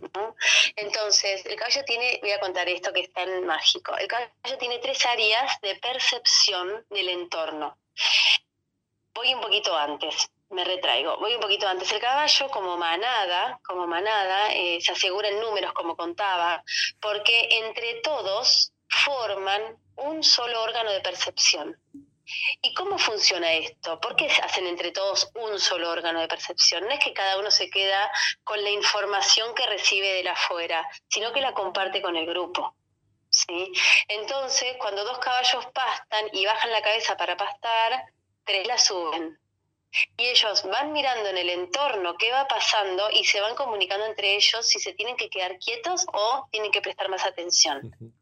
Todo el lenguaje es silencioso. El lenguaje de ellos es por tensión o relajación muscular. Es un lenguaje tónico. Maravilloso. Entonces, entre ellos forman un solo órgano de percepción del entorno y siempre están atentos al entorno. Entonces, el la primera área de percepción es el horizonte.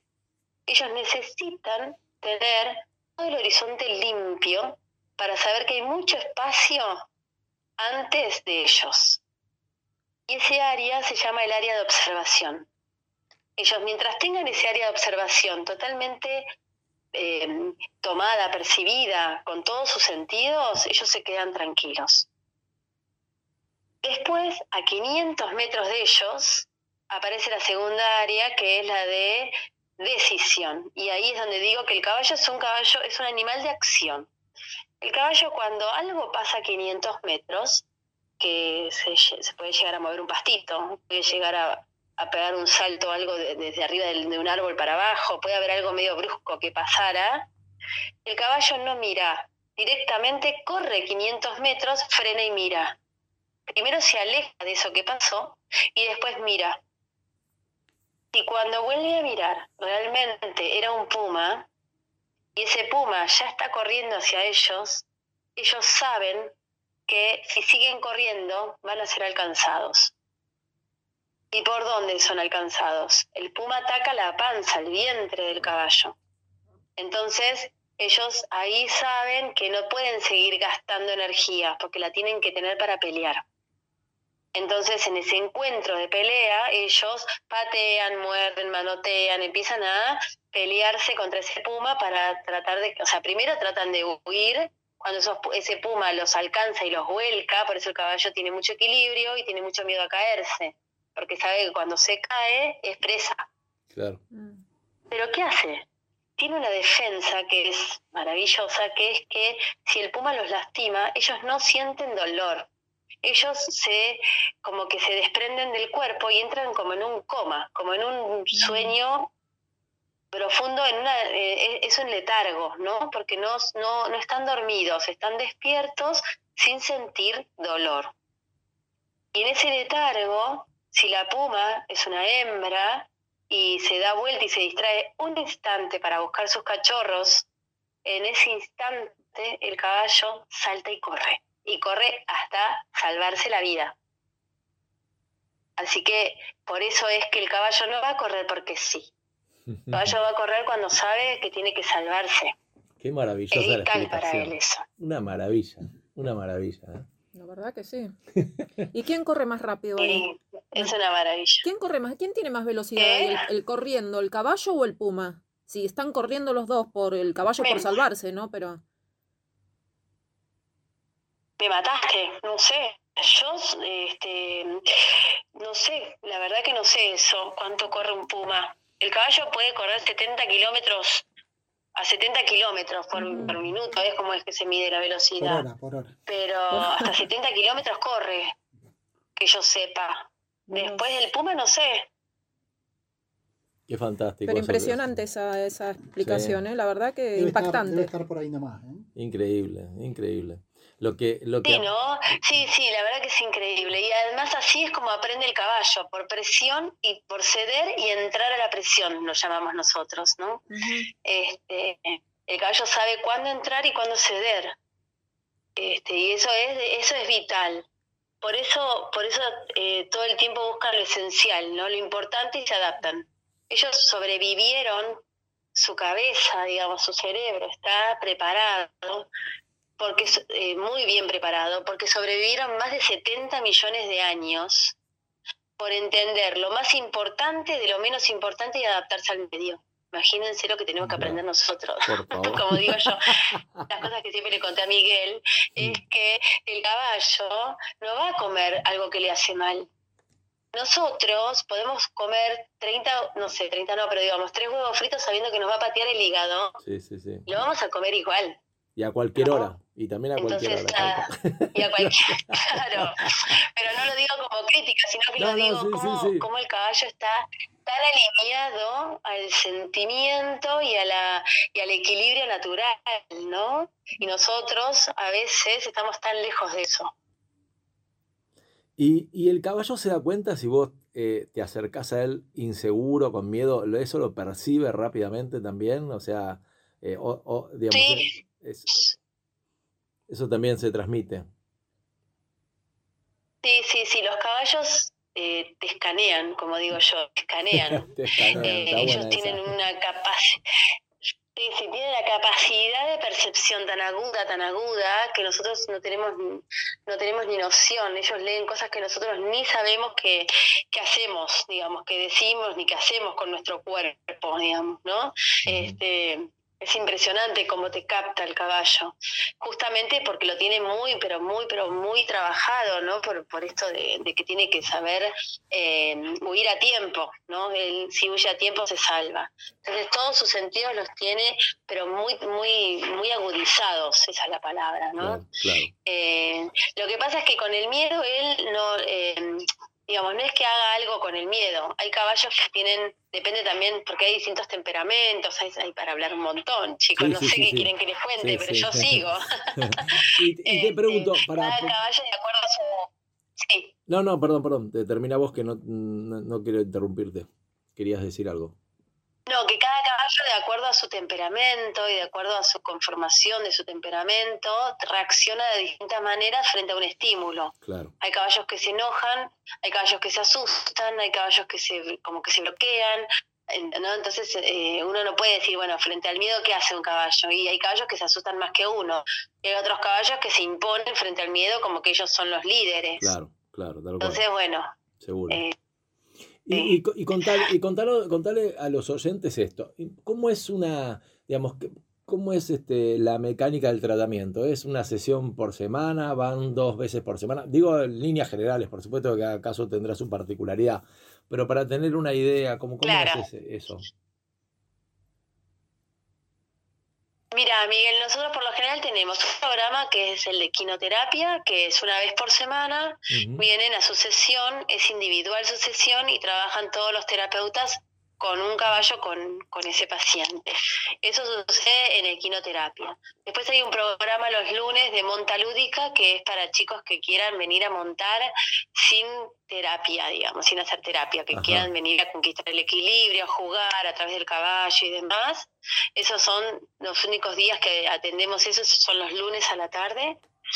Y después tenemos el programa de neuropsico, eh, de neuro, ay perdón, eh, que vino mi niña, espera, ya, ya voy. De psicoequinoterapia, este, y ese es una vez por semana eh, consultorio, otra vez por semana, que está ahí el consultorio, digamos, y una, y una o dos veces por semana, de acuerdo a lo que necesiten, eh, en la sesión de monta. Ok, perfecto. Bueno, la última pregunta se la vamos a regalar a Gaby. ¿eh? Bueno, perfecto. Yo quiero preguntar esto. Si la gente quiere, si la gente quiere ayudar o cooperar con la fundación y su obra, ¿qué puede hacer? Ay, qué linda pregunta, Gaby.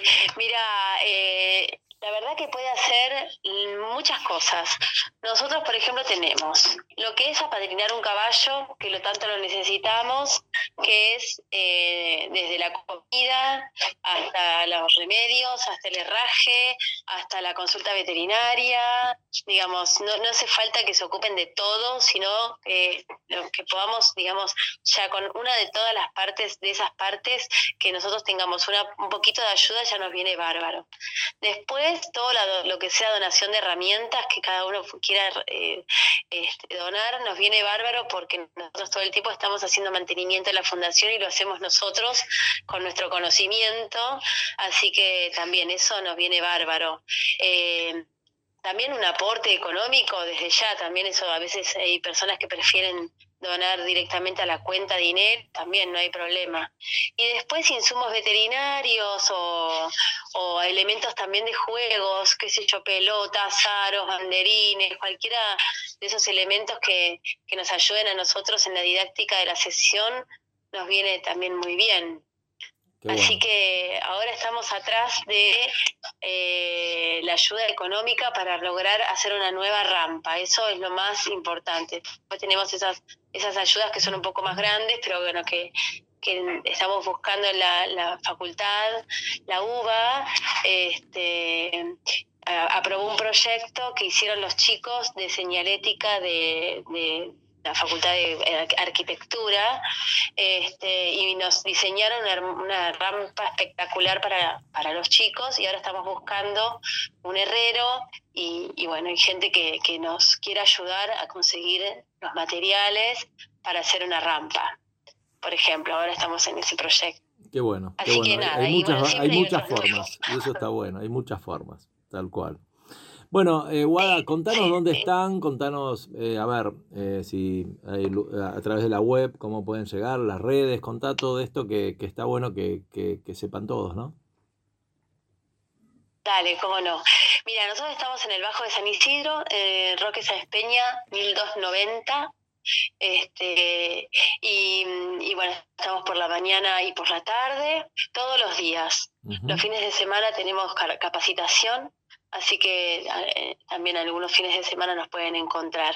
Estamos en Instagram, en Facebook y también estamos en. Yo soy un queso para eso, Miguel, ya sabes, pero bueno, te doy mi teléfono. ¿Quieren que dé el teléfono de la institución? Dale, dale, dale el teléfono. Sí, sí. Tenemos Twitter, tenemos todas las redes, pero viste. No, está bien, está este, Yo no las manejo. Doy el teléfono y el, celular de la fundación, les doy ese 443-9936 y el celular de la fundación es 1550 55 15 ¿cómo es? Espera, eh, que me 15 50 55 56 65. Si no me sale Mercito no me sale. Perfecto, perfecto, perfecto. Bueno, Guada, sabes lo que te quiero, lo que te admiro, eh, realmente me conmueve que tanto vos, como decía Rolfi recién, y todo tu equipo, tengan esa posibilidad y ese amor para mejorar la vida de todos los que acuden a, la fundación. Eso me parece que a mí me conmueve, o sea, que, se ocupen de los demás, que, que los contengan, que, que, los protejan, que, que los, no sé, que los ayuden a, mejorar y, y, a relacionarse con el mundo de la mejor manera, me parece que es fantástico y Estoy seguro que entre las personas que va a ir al cielo, vos vas seguro. ¿eh? Así que con, el equipo, no me cabe ninguna duda.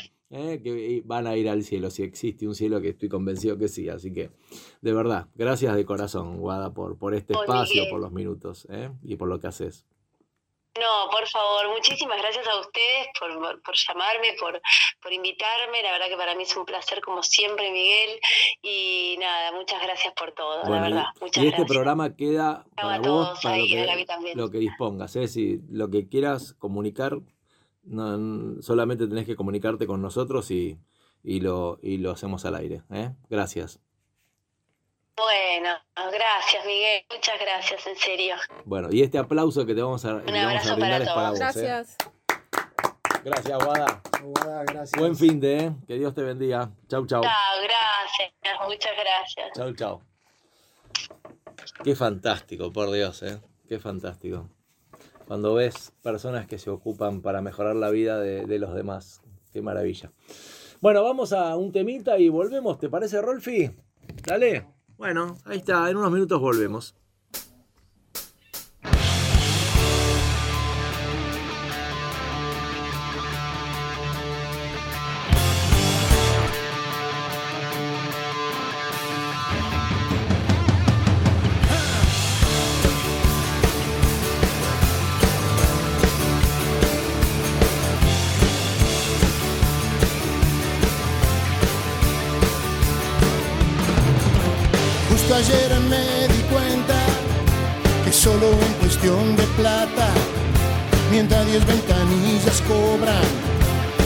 Sola es la que paga.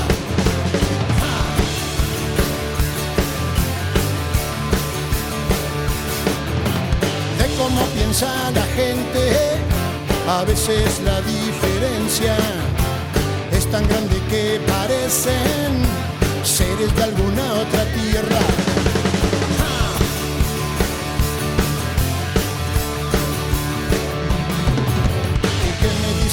Esa casa sola que se ve desde un avión? Quizá en la soledad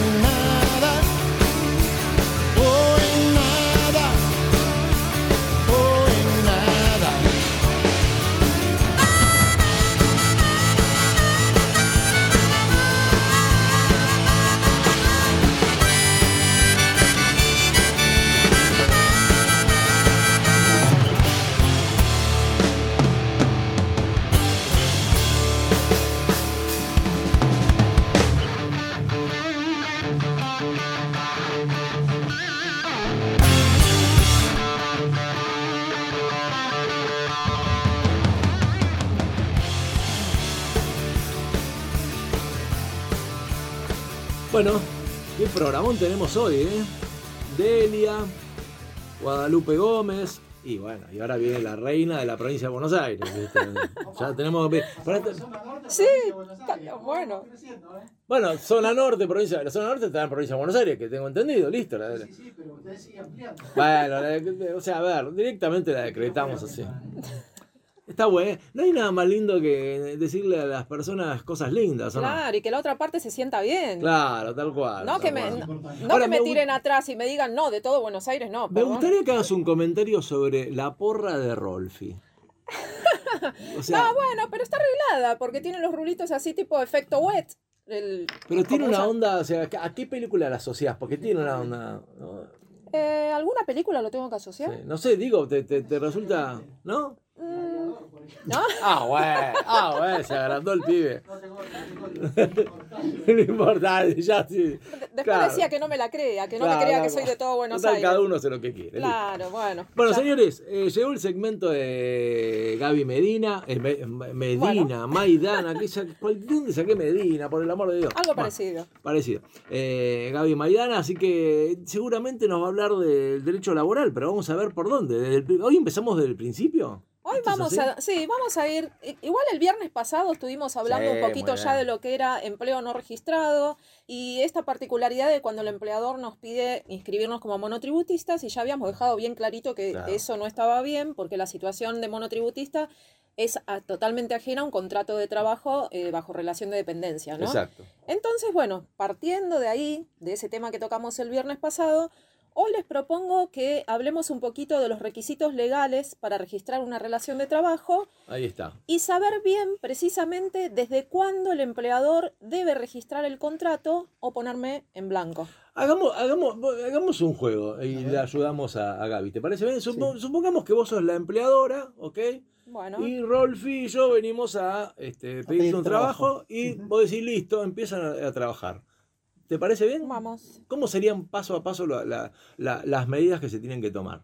Bueno, a ver, primero que nada yo les quiero explicar algo porque Sí, en- cómo no. después en referencia a esto, si no, para que no quede algo confuso, ¿no? Correcto.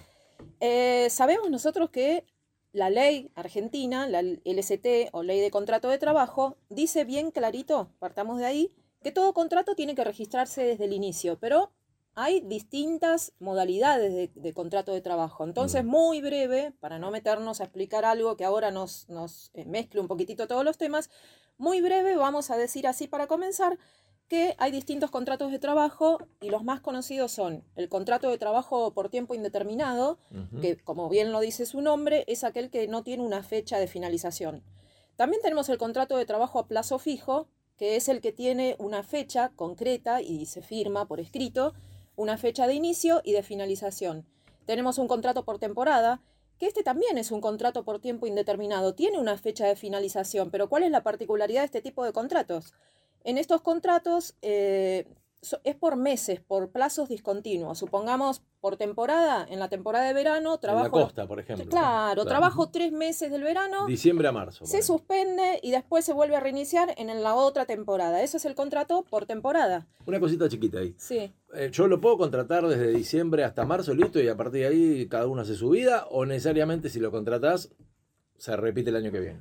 No, porque claro, porque este contrato, no olvidemos que es por tiempo indeterminado, o sea, no tiene fecha de O finalización. sea, tiene Automáticamente de temporada a en la temporada. siguiente temporada Claro, sigue- exactamente. sigue Eh, vigente. Claro, se reinicia de la temporada. Temporada se cierra uno, después vuelve a iniciar en la temporada siguiente.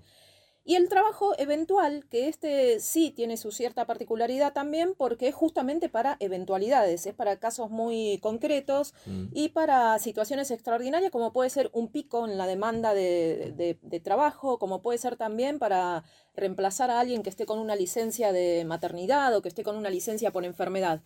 Ese es el trabajo entonces eventual, pero lo principal acá es recordar que eh, no importa qué tipo, qué tipo o modalidad de contrato eh, se, se utilice para contratar a ese trabajador, sino que lo importante acá es que el empleador siempre, absolutamente siempre, debe registrar al trabajador desde el primer día de inicio de la relación, ¿no? Entonces, en o sea, este nosotros juego, no podemos empezar a trabajar hoy y decir, bueno, te, te- blanqueo, no sé, de acá a 15 días. No. en este juego, supongamos, ustedes Mm. vienen a buscar trabajo y yo les digo, empiezan a trabajar mañana. Dale. Vos em- empezás a las 9 de la mañana, vos también ingresás a las 9 de la mañana, los Exacto. espero. Bueno, llega el otro día a las 9 de la mañana, empiezan a trabajar y pasa así un tiempo, pasa una semana, dos semanas, tres semanas y Y no ustedes firmamos el contrato. y no firmamos nada, ustedes están trabajando. ¿Ustedes siguen trabajando normal o me van a preguntar algo Mm. en algún momento? Yo preguntaría. ¿Y qué me preguntarías? En general la gente no pregunta porque supone que está en blanco. Por experiencia te digo. ¿Vos pensás que la gente supone automáticamente que está en blanco? No, es que a mí me ha pasado Sí, muchas por- veces que yo le digo, ¿no le preguntaste? me por- dice, no, yo suponía que. Por No. desconocimiento. Claro, bueno, por eso, te digo, claro. ¿Y vos qué me preguntarías, por ejemplo, Yo entonces? preguntaría, eh, o sea, ¿qué tipo de relación laboral tenemos? O sea, Firmamos algo. Claro, no hemos firmado nada, o sea, ¿qué tipo de trabajo es este? O sea, Me Bueno, encanta yo, Rolfi porque ya desconfía. claro, bueno, está bien que desconfíe, Está está, muy bien, bien, está esa, muy bien. esa primera pregunta que él me haría. Pero ¿y si yo te digo ahí entonces, eh, mira, vos estás en un periodo de prueba y todavía no me corresponde que yo te registre? Porque estás en prueba todavía. Bien, Salta igual eso, eso debería quedar registrado en algún tipo Ahí de papel. salta el mentirómetro. No, no, no, no, Salta me el parece que debiera de decir, bueno, el periodo de prueba va desde tal día hasta tal día y a partir de ahí, si está todo bien, se efectiviza. Bueno, pero esa frase la escuchaste vos, que alguna vez se hayan dicho, mira, estás en periodo de prueba, Claro. todavía no corresponde es- que... ese es un engaño. No, no exactamente. escuché, pero eh, creo que pasa. Es común, y al, y es común y al pasa. estudio te puedo asegurar que llega mucha gente planteándome esto. Mi empleador me está diciendo que Que todavía no, de todavía la ley a él no lo obliga a que me tenga que registrar ni ¿Cuánto que es tenga. eso? Tres meses, ¿no? Son el periodo de prueba. Claro, pero bueno, mucha gente no lo sabe y entonces ah, eh, como que compra esto que le está vendiendo el, el empleador, que le dice, Claro. yo todavía a mí la ley no me obliga a nada. Vos estás en periodo de prueba, yo no te tengo que registrar y está todo perfecto. Muchos pobrecitos que no saben esto y además el trabajador no tiene la obligación de conocer el derecho.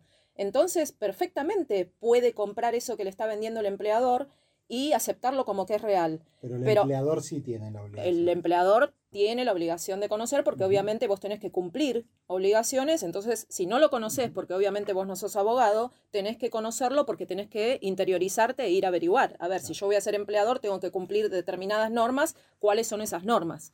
Entonces, eh, si a mí me llegan a decir esto, esta frase que te digo, como estás en periodo de prueba, todavía no corresponde que te blanquee o que te registre, eso no es correcto y está muy bien que vos tengas la duda y estaría bueno que la tengan todos los trabajadores para después no terminar en un problema de estar, de llegar, muchos llegan a tener 5, 10, 15 años trabajando en negro. Y está sin- bueno no suponer. Y siguen en periodo de prueba. Y siguen en periodo... 15 años en periodo de prueba. Bueno, claro, entonces... ¿Vos sabés cuánto es el periodo de prueba? ¿Cuánto Tres tiempo? meses, creo. Muy bien, vos Muy estás bien. muy bien, sos desconfiado, Muy sos, bien, sos desconfiado y está bien porque eso lo lleva a que conozca sus derechos Muy y a bien, defenderlos. Muy bien. Y por otro lado está bastante bien asesorado porque ya me había tirado de antemano que eran tres meses y es muy importante conocer eso porque la ley argentina dice que en todo contrato de trabajo por tiempo indeterminado, que era este que dijimos que no tiene una fecha de finalización, los primeros tres meses se entiende que está celebrado como un periodo de prueba, lo que se denomina periodo de prueba. Pero en ese periodo inicial de esos tres meses del contrato, la ley no exime al empleador, la ley no lo habilita para que no cumpla con las normas legales que tiene que cumplir, no lo habilita para que deje de cumplir con su obligación de registrar el vínculo, eh, tiene que cumplir con las obligaciones laborales en esos tres meses, tiene que pagar las cargas tributarias, que son todos los impuestos, tiene que pagar las cargas previsionales, tiene que pagar contribuciones, sindicato, obra social y ART. Tiene que pagar todo desde el primer día. En esos tres meses tiene que asumir todas las responsabilidades desde, desde el primer día que el trabajador empieza a prestar eh, las tareas. Entonces, reiteramos, el empleador está obligado siempre, absolutamente siempre, a registrar a todos sus trabajadores desde el primer día de inicio de la relación de trabajo, que es que empieza con este periodo de los tres meses de periodo de prueba, ¿no?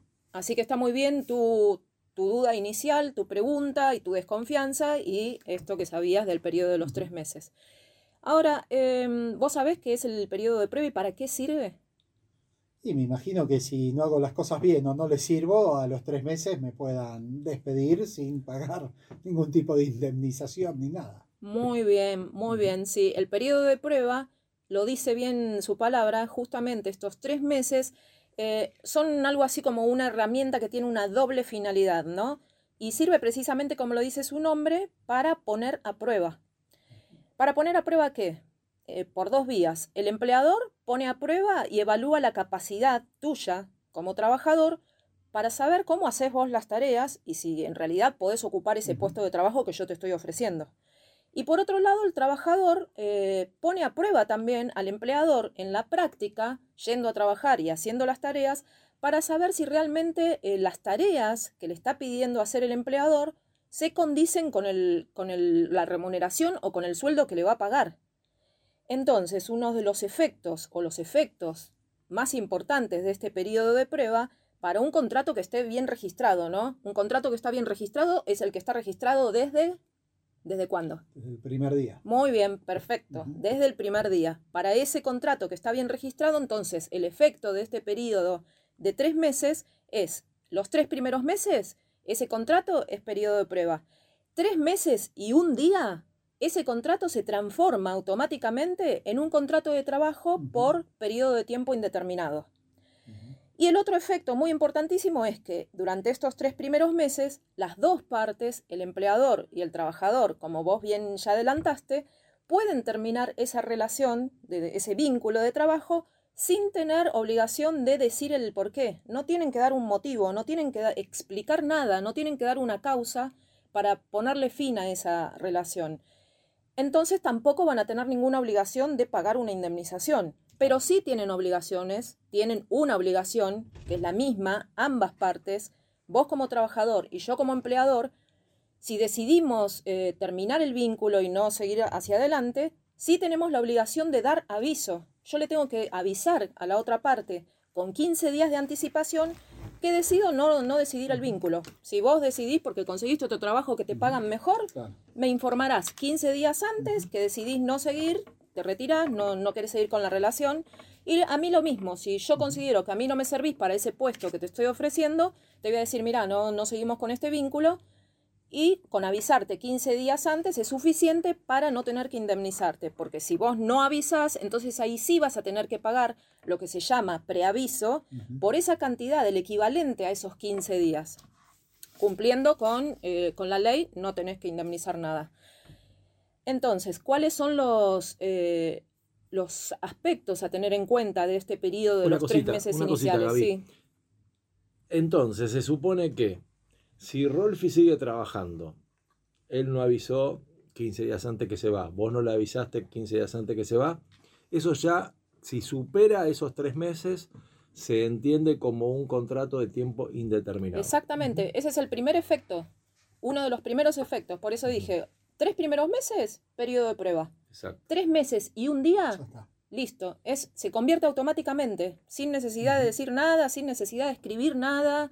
Si- automáticamente es un contrato por tiempo indeterminado. Y esto también, mm, digamos, eh, eh, está bueno que, lo- que, que- que se lo digamos al oyente, es, a ver, el periodo de prueba es para conocerse, porque, a ver, Gaby nos tiene que conocer a nosotros, cómo trabajamos, nosotros también, Gaby cómo es como jefa, como empleadora, lo que sea, y después, bueno, las partes decir, bueno, tenemos tres meses para saber si seguimos o no, claro, lo cual claro, suena bastante razonable. Exactamente, lo dice su, su mismo nombre, periodo de prueba. Ambas partes nos ponemos a prueba Exacto. para conocernos y saber si seguimos adelante con ese vínculo de trabajo o no.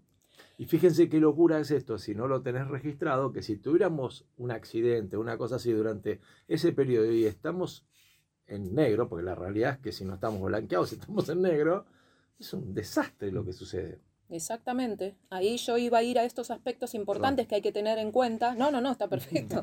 Está perfecto. O sea, Lo que pasa es que estamos hablando acá con un colega, entonces. no, no, no, él- no, pero, pero digamos... Estamos hablando bueno. con un colega que conoce muy bien la ley y estamos hablando con alguien que está muy bien asesorado y es de- desconfiado y conoce sus derechos y se ve que habrá indagado ya bastante. ¿Cuántas indemnizaciones habrás cobrado? Pero está muy bien porque la gente... Cuatro, mira, ¿viste?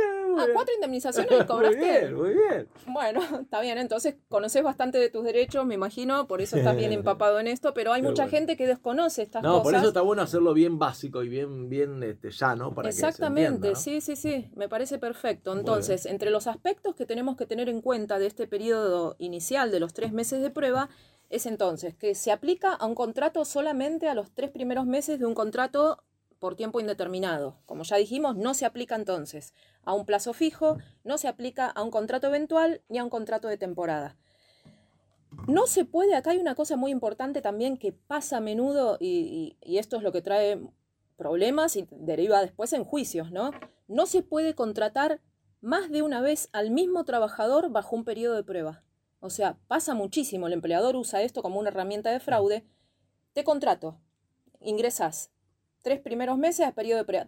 Antes de que se cumplan esos tres primeros meses, Te terminamos. no te comunico que no seguimos el vínculo. Se rompe ahí la relación. después te vuelve- Te vuelvo a incorporar otra vez bajo el periodo de prueba durante tres primeros meses. Esa es una maniobra fraudulenta. Y lament- Esto se da mucho en los trabajos en la costa, porque como son tres meses Claro. normalmente, Claro, muy lamentable, pero esto se da muchísimo y esa es una, una maniobra que hace el empleador para evadir todas las cargas y las obligaciones que tiene y obviamente estar siempre utilizando al mismo trabajador bajo el periodo de prueba con todos los beneficios, queriendo hacer uso de todos estos beneficios que... Y Gaby, si esto se, se dirá, imagínate que Balneario lo contrata este verano y periodo de prueba y lo contrata el otro, ya automáticamente si lo puede demostrar es absolutamente un contrato ya por tiempo indeterminado. Es una, una relación laboral encubierta. Exacto. Claro, sí, si lo puede demostrar, obviamente que sí. Es un contrato por tiempo indeterminado y no, no tendría que haber terminado el vínculo. Perfecto, perfecto. Y otra cosa que seguramente muchos hacen es usar indefinidamente ese periodo de prueba, pero con diferentes personas, o sea, donde no es necesario una capacitación, o sea, el trabajo no demanda una experiencia muy grande, una capacitación Sí, muy sí, sí. grande, es un trabajo más o menos que lo puede hacer Como un despacho casi- de mercadería. casi po. cualquiera. exacto, como que Entonces, van... claro, te contrato vos tres meses, bueno, chao, no servís, te contrato vos tres y así, tres, tres, tres. Van tres. reciclando los Exacto. Cada trabajadores. tres meses lo van rotando. Exactamente, eso pasa muchísimo también. Son todas las, los vericuetos y todas las distintas eh, maniobras que trata de manejar el empleador para tratar de evadir siempre la ley. Para. No digamos que estamos en contra del empleador, obviamente, No, no, pero no. Estamos esto hablando de los pasa. pícaros, nada más. Claro, estamos hablando de esos que buscan evadir la ley y lamentablemente eh, es muy a menudo que se encuentren estos casos, ¿no? Gaby, ¿esto también se da el servicio doméstico? ¿Qué cosa? Esto El, del periodo de prueba. El periodo de prueba se da, pero en distintos, en distintos tiempos. Son otros tiempos, por eso si querés eso después lo podemos ver No, no, en- no. Puntualmente, como, Claro, como un porque tema tiene. particular. Es, Claro, es bastante similar. Es bastante similar porque se hizo similar con la última modificación que hubo, pero son distintos los, los tiempos. Pero es bastante similar. Antes no era tan parecido como es la ley que rige eh, por la LST, pero ahora se asimilan bastante en, en muchas cuestiones. Ok. Como estabas vos bien adelantando, Miguel, en referencia a esto de los accidentes y las enfermedades, otro de los aspectos o efectos que tiene este periodo de prueba y que por eso es tan importante que uno conozca de esto y que sepa cuáles son sus derechos, porque si no después se encuentra realmente ante graves problemas, es que si dentro de estos tres primeros meses del contrato de trabajo el trabajador se accidenta en ocasión de estar prestando servicios, ¿no? Cuando está haciendo las tareas en su lugar de trabajo o si se accidenta en el trayecto, yendo o viniendo hacia el trabajo Claro, o del en ocasión del trabajo. Claro, en ocasión del trabajo, que, que esté prestando las tareas en su lugar de trabajo o en el trayecto, Exacto. yendo o viniendo hacia el trabajo o desde el trabajo hacia su domicilio, si le sucede eso, que se accidente, o que tenga una enfermedad, una enfermedad eh, profesional, que son las que son causadas por la tarea que él está prestando, entonces ahí el, trabajador, ¿qué pasa? Tiene derecho a ser atendido por la RT. Tiene derecho a ser atendido por la RT y también tiene derecho a cobrar una licencia por enfermedad o accidente de trabajo. Y eso es importante saberlo, porque si uno desconoce de esto, del periodo de prueba y de sus derechos, piensa que no. Tuvo un accidente, arreglate solo, anda a un hospital, paga un médico particular, arreglátelas. Y si vos no conoces tus derechos, vas a terminar haciendo eso. Cuando vos, si tuviste un accidente y si tenés la mala suerte de haber tenido un accidente que sea grave y que vos después tengas derecho a cobrar una indemnización, vos tenías que estar cubierto por la RT y tendrías que poder tener la atención, prestaciones médicas de la RT para después poder reclamar esa indemnización ante la RT. Por eso es tan importante saber esto. Del mismo modo, si en esos tres primeros meses el trabajador tiene un accidente que no tenga relación con su trabajo o una enfermedad que no tenga relación con su trabajo, vos, Miguel, te vas a jugar este fin de semana la pelota y te quebrás. Vos estás trabajando en tu casa y te caíste de las escaleras. O yo me, me agarré una gripe y necesito estar en reposo 15 días.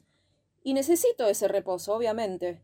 Y ahí, ¿qué voy a tener que hacer? Yo también tengo derecho a que me atienda la obra social. Y tengo derecho también a que por esos días que yo tenga que estar ausente de mi puesto de trabajo, estar cobrando por esos días de inasistencia. Es una licencia paga por enfermedad y esa licencia la tiene que cubrir el empleador.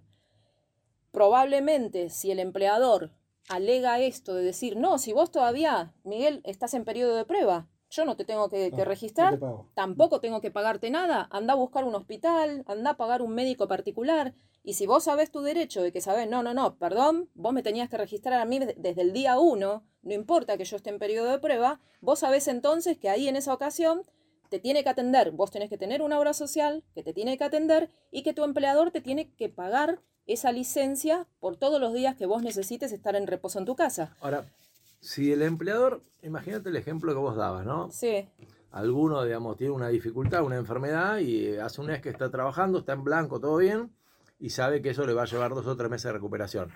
El empleador ahí al toque manda, no, listo, no, no, no, digamos, no vas a seguir adelante con, conmigo porque el periodo de prueba ya me di cuenta que no. Esa especulación se puede, se puede discutir Es- cuando vemos que tiene que ver con eso, con, con la enfermedad y no con la cualidad de él como trabajador. Perdón, pero que esté dentro de los tres meses, ¿me Sí. estás diciendo? Mm. Todavía, y que Sí. dentro de los tres meses especule, Vos ¿no? recién decías el ejemplo de Rocky, No, se no, cayó de no. la escalera. Sí. Pero era hace un mes que trabaja. Digamos, vos decís- y le dice el médico, no, mira, va a tener para tres meses, listo. Sabes que lo despacho antes de los tres, tres meses y no y le digo No. que está dentro del periodo de prueba y me lo saco de encima. Y no porque ahí ya podríamos empezar a hablar también de un despido discriminatorio por enfermedad. Ah, ok. O sea, si él, que es bien desconfiado y que yo sé que se va a ir a, a asesorar con un, con un abogado, va a ir a ver al abogado y le va a decir, estoy dentro del periodo de los tres meses de prueba, sí, me caí, me quebré. Y, pero él me dice que no me tiene que registrar y no me quiere cubrir ni pagarme la- los días de licencia. Y me dice que ahora no me va a necesitar más y que como está dentro O sea del... que podría haber una especulación ahí. Claro, como estoy dentro del periodo de prueba, me dice que ahora no me necesita más y que no me tiene que Claro. indemnizar. Pero si vos no estabas registrado, estás con un empleo en negro, Perfecto. y entonces acá se puede empezar a sospechar de esto de un despido discriminatorio por enfermedad o por accidente en este caso y que te está queriendo descartar, digamos, por esa causa, por ese motivo. Entonces eso va a generar ahí un conflicto y un reclamo judicial, Perfecto. evidentemente. Ahora, em, ¿qué pasa si el empleador no registra la relación desde el inicio del periodo de prueba, que eso era lo que estábamos diciendo? Se entiende entonces, la ley hace entender que este empleador renuncia a todos estos beneficios que estuvimos diciendo. Si yo está todo en regla, registré el contrato desde el día 1 y está todo en regla, los beneficios eran que las dos partes pueden terminar la relación de, trabajo sin obligación de tener que indemnizar ni, uno al otro, no ninguna de las dos partes. Pero si no lo registra desde el día 1, se entiende entonces que el empleador renunció a los beneficios de ese periodo y se convierte, como dijimos, tres meses y un día, se convierte en trabajo automáticamente como de tiempo indeterminado. Si me despide dentro de esos tres meses, me va a tener que indemnizar, pero acá hay una diferencia. ¿Qué me va a tener que indemnizar si esto no estaba registrado correctamente desde el primer día? En vez de pagarme 15 días de preaviso, me va a tener que pagar un mes, un mes entero de preaviso. También me va a tener que pagar los días trabajados y me va a tener que pagar los días que falten para completar el mes.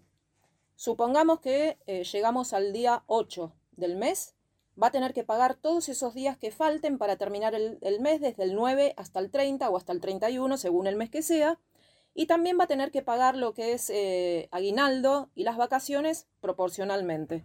Además de todo eso, también va a tener que pagar multas por empleo en negro, ¿no?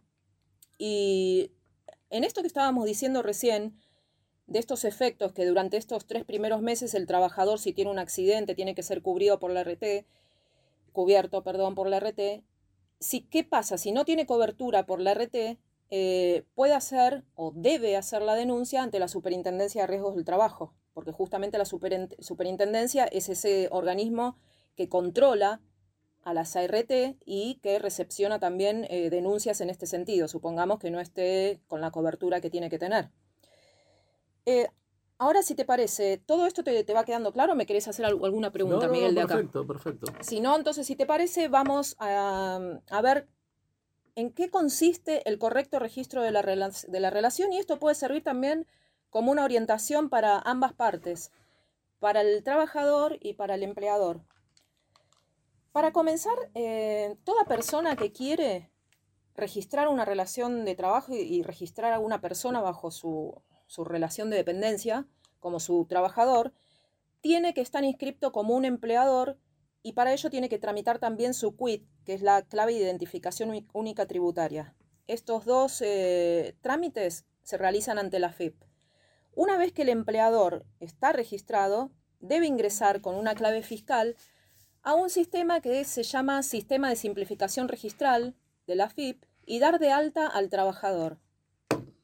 Tenemos que tener en cuenta que este sistema de simplificación registral sirve para ambas cosas, para dar de alta personal y para dar de baja. O sea, yo denuncio a la gente que voy a, incorporar como mi trabajador y también doy de baja, denuncio las bajas de esas personas que por lo que fuera se terminó el vínculo.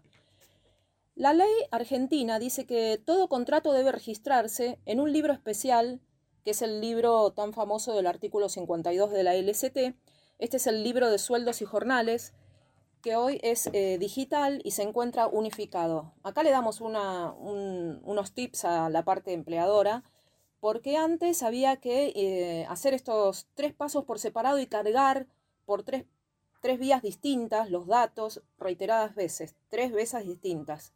Ahora, en la actualidad, esto está todo unificado y actualmente se encuentra todo eh, compatibilizado, digamos, el sistema de liquidación de haberes del empleador utiliza los datos que se cargan por esa primera vez y junto con la información que está disponible en el sistema registral y en la declaración en línea, de allí automáticamente ya se genera este libro que es el libro de sueldos y jornales. Entonces, carga los datos una vez y automáticamente ya cumple con las tres obligaciones. Hoy en día el empleador no tiene esa facilidad.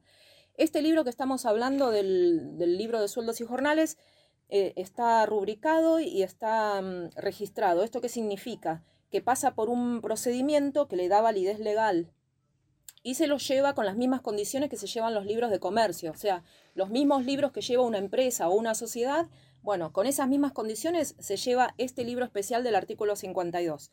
O sea, primera obligación para registrar una relación de trabajo es llevar este libro especial del artículo 52, el libro de sueldos y jornales.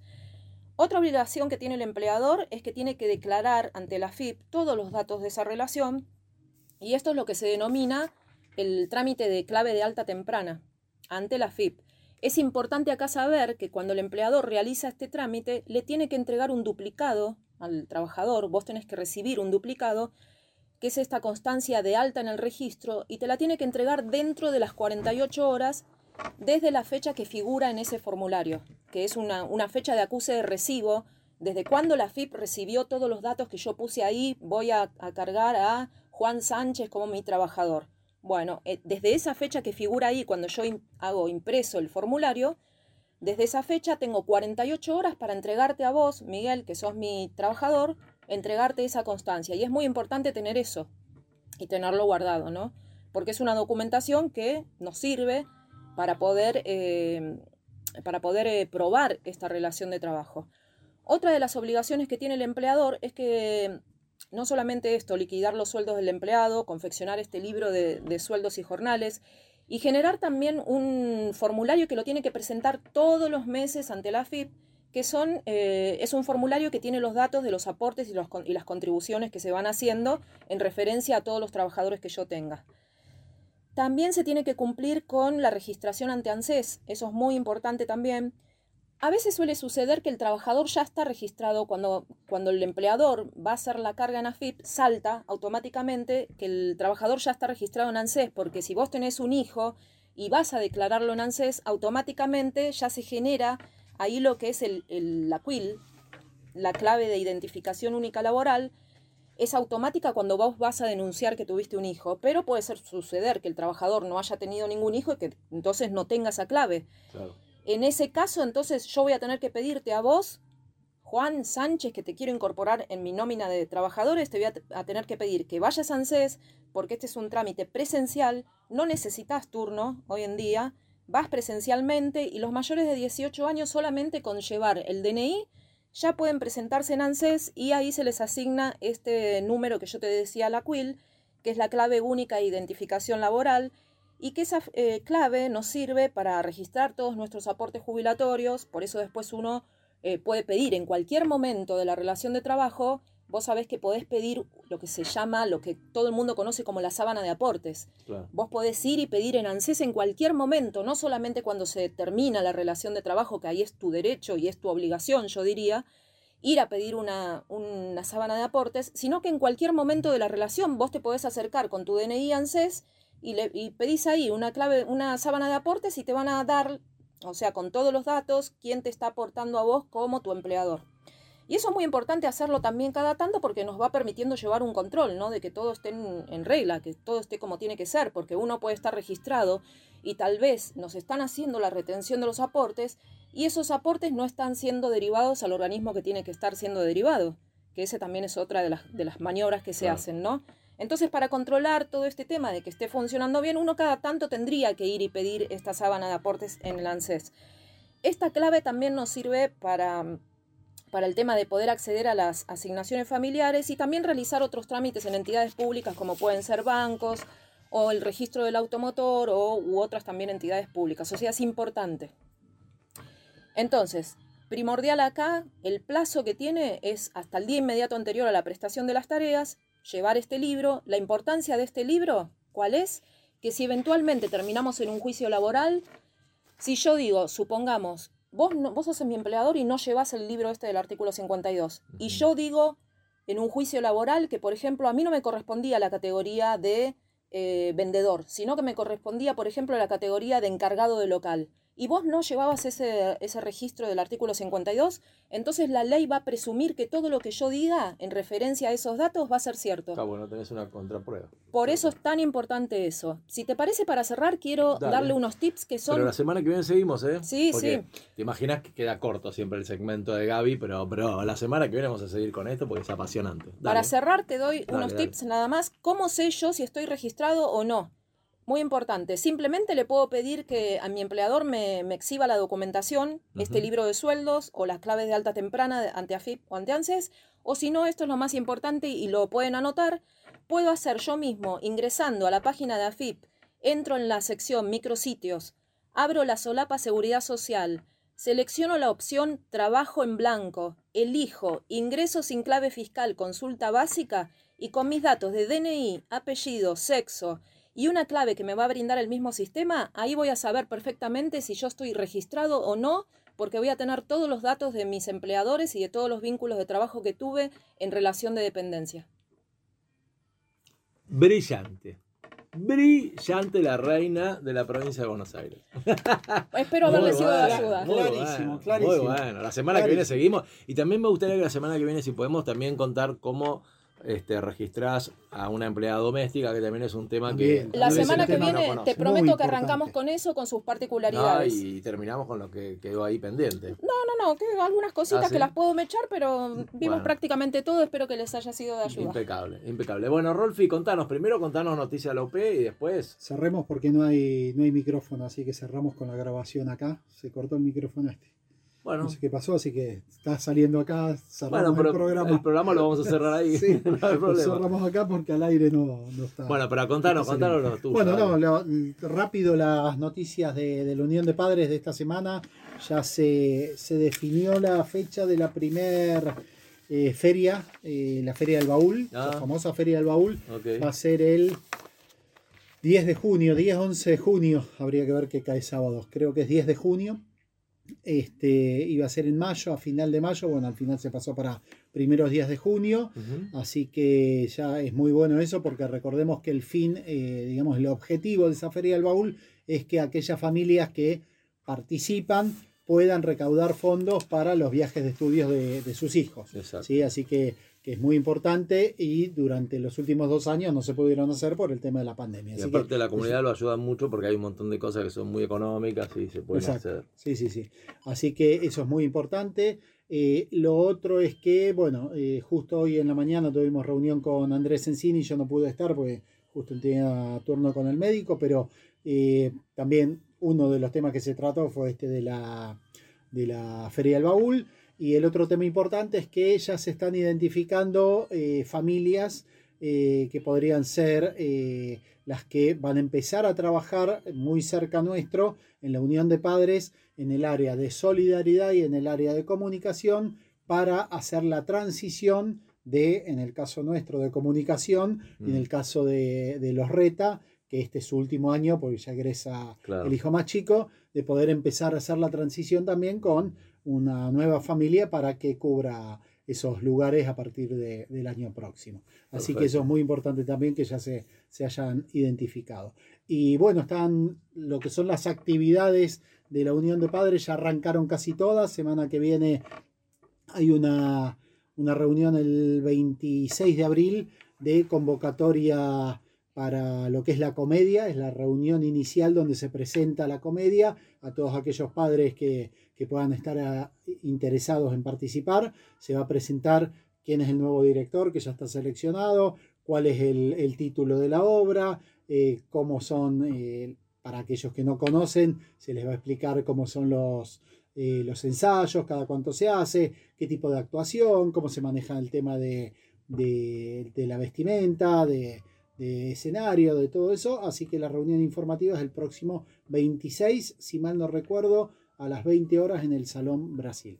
Así que esas son las, las noticias de Bueno, y decinos la efemérides que tenías que contar o... o- no, la, la introduzco y la dejamos para la semana dale, que viene, porque fue algo, fue algo que me llamó la atención. eh, fue este, una así como, como una pequeña historia de los años 70, donde mencionaba, relacionada con el tema de los autos, eh, allá por el año 73, cuáles eran las particularidades que tenían ciertos modelos de autos, que decía, este, por ejemplo, el Rambler ya tiene aire acondicionado y levanta vidrios eléctricos, mientras que el Chevy no, y así iba comparando y Muy tiraba bueno. varias marcas, modelos, decía, este tiene este, este no, este tiene más potencia, pero no tiene tanto lujo. Entonces hacía una pequeña historia cortita donde mencionaba muchos modelos de autos con sus características. O me sea que la semana que viene tenemos esa historia. Nos deja que con la intriga hasta la semana que Así viene. es. Ahí está. Así es. ¿eh? así es. Y queda pendiente el segundo capítulo de simuladores para Gaby. Hoy sí, Ah, estamos- es cierto, se estaba, se estaba Hoy- queriendo olvidar. Hoy no estaba bueno. mi No, entrevistador. no estaba Bata, así que semana que viene que seguramente va a estar ahí, Ahí ahí, está,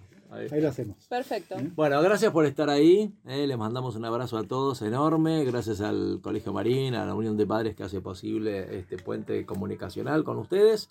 Y bueno, buen fin de semana. Por suerte la lluvia. de Mañana parece que afloja, Mañana que va a salir no, el sol para que podamos olvidate. jugar al fútbol Sí. después de dos semanas, no, una semana, perdón. Y sí, dos Una semanas se- por. Hace dos semanas que no jugamos, pero, tuvimos una semana por el tema de, de la. Pascua. Lo último, fue un éxito, ¿no? La semana. No, bueno, yo digo Semana de la Juventud, mirá que fallido, ¿no? Ya, ya no es Semana de la Juventud, es Pascua La Joven. Pascua joven, la Pascua joven sí, dicen que hubo muchos, la verdad que muchos jóvenes acá en el campo de deportes, así que Yo quise entrar, pero me dijeron que no, que no, no daba la edad. No, pero no, que- por alguna razón en particular o- No sé, pensé que había dicho, mira, yo vengo yo por el intenté, aviso. pero Es que no se había peinado juvenil como vos. Claro, ese, es el- tal ese fue el problema. Esas mechas. tenía que dejar el pelo un poco más largo y por ahí pase. Qué grande. Bueno, gracias Gaby. ¿eh? Gracias, gracias a ustedes. Gracias Rolf y gracias a todos. Y nos vemos la semana que, Semana que Ah, la semana que viene les cuento. Tenemos música en vivo. Oh, Sí, sí. Viene el hijo de Sebastián Ansaldo, Mm. que tiene una banda a tocar en vivo acá. Exactamente, así Y- que espectacular. y otra gran noticia que espero que se cumpla. Está confirmado porque, escúchenme, hoy, hoy, mm, Supuestamente estaba hoy, hoy iba a estar una estrella, pero no estuvo. no sé la estrella, pero... Y va a estar el 6, ¿es verdad?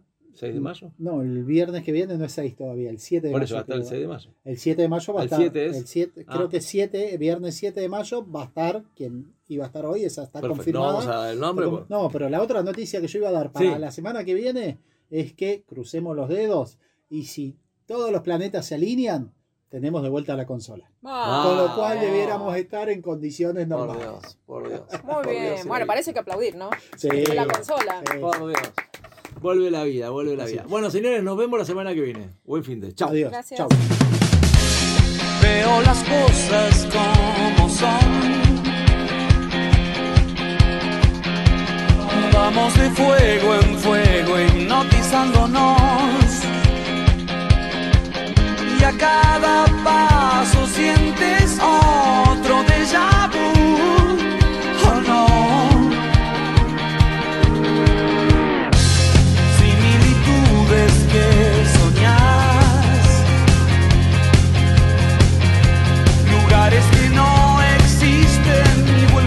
さ。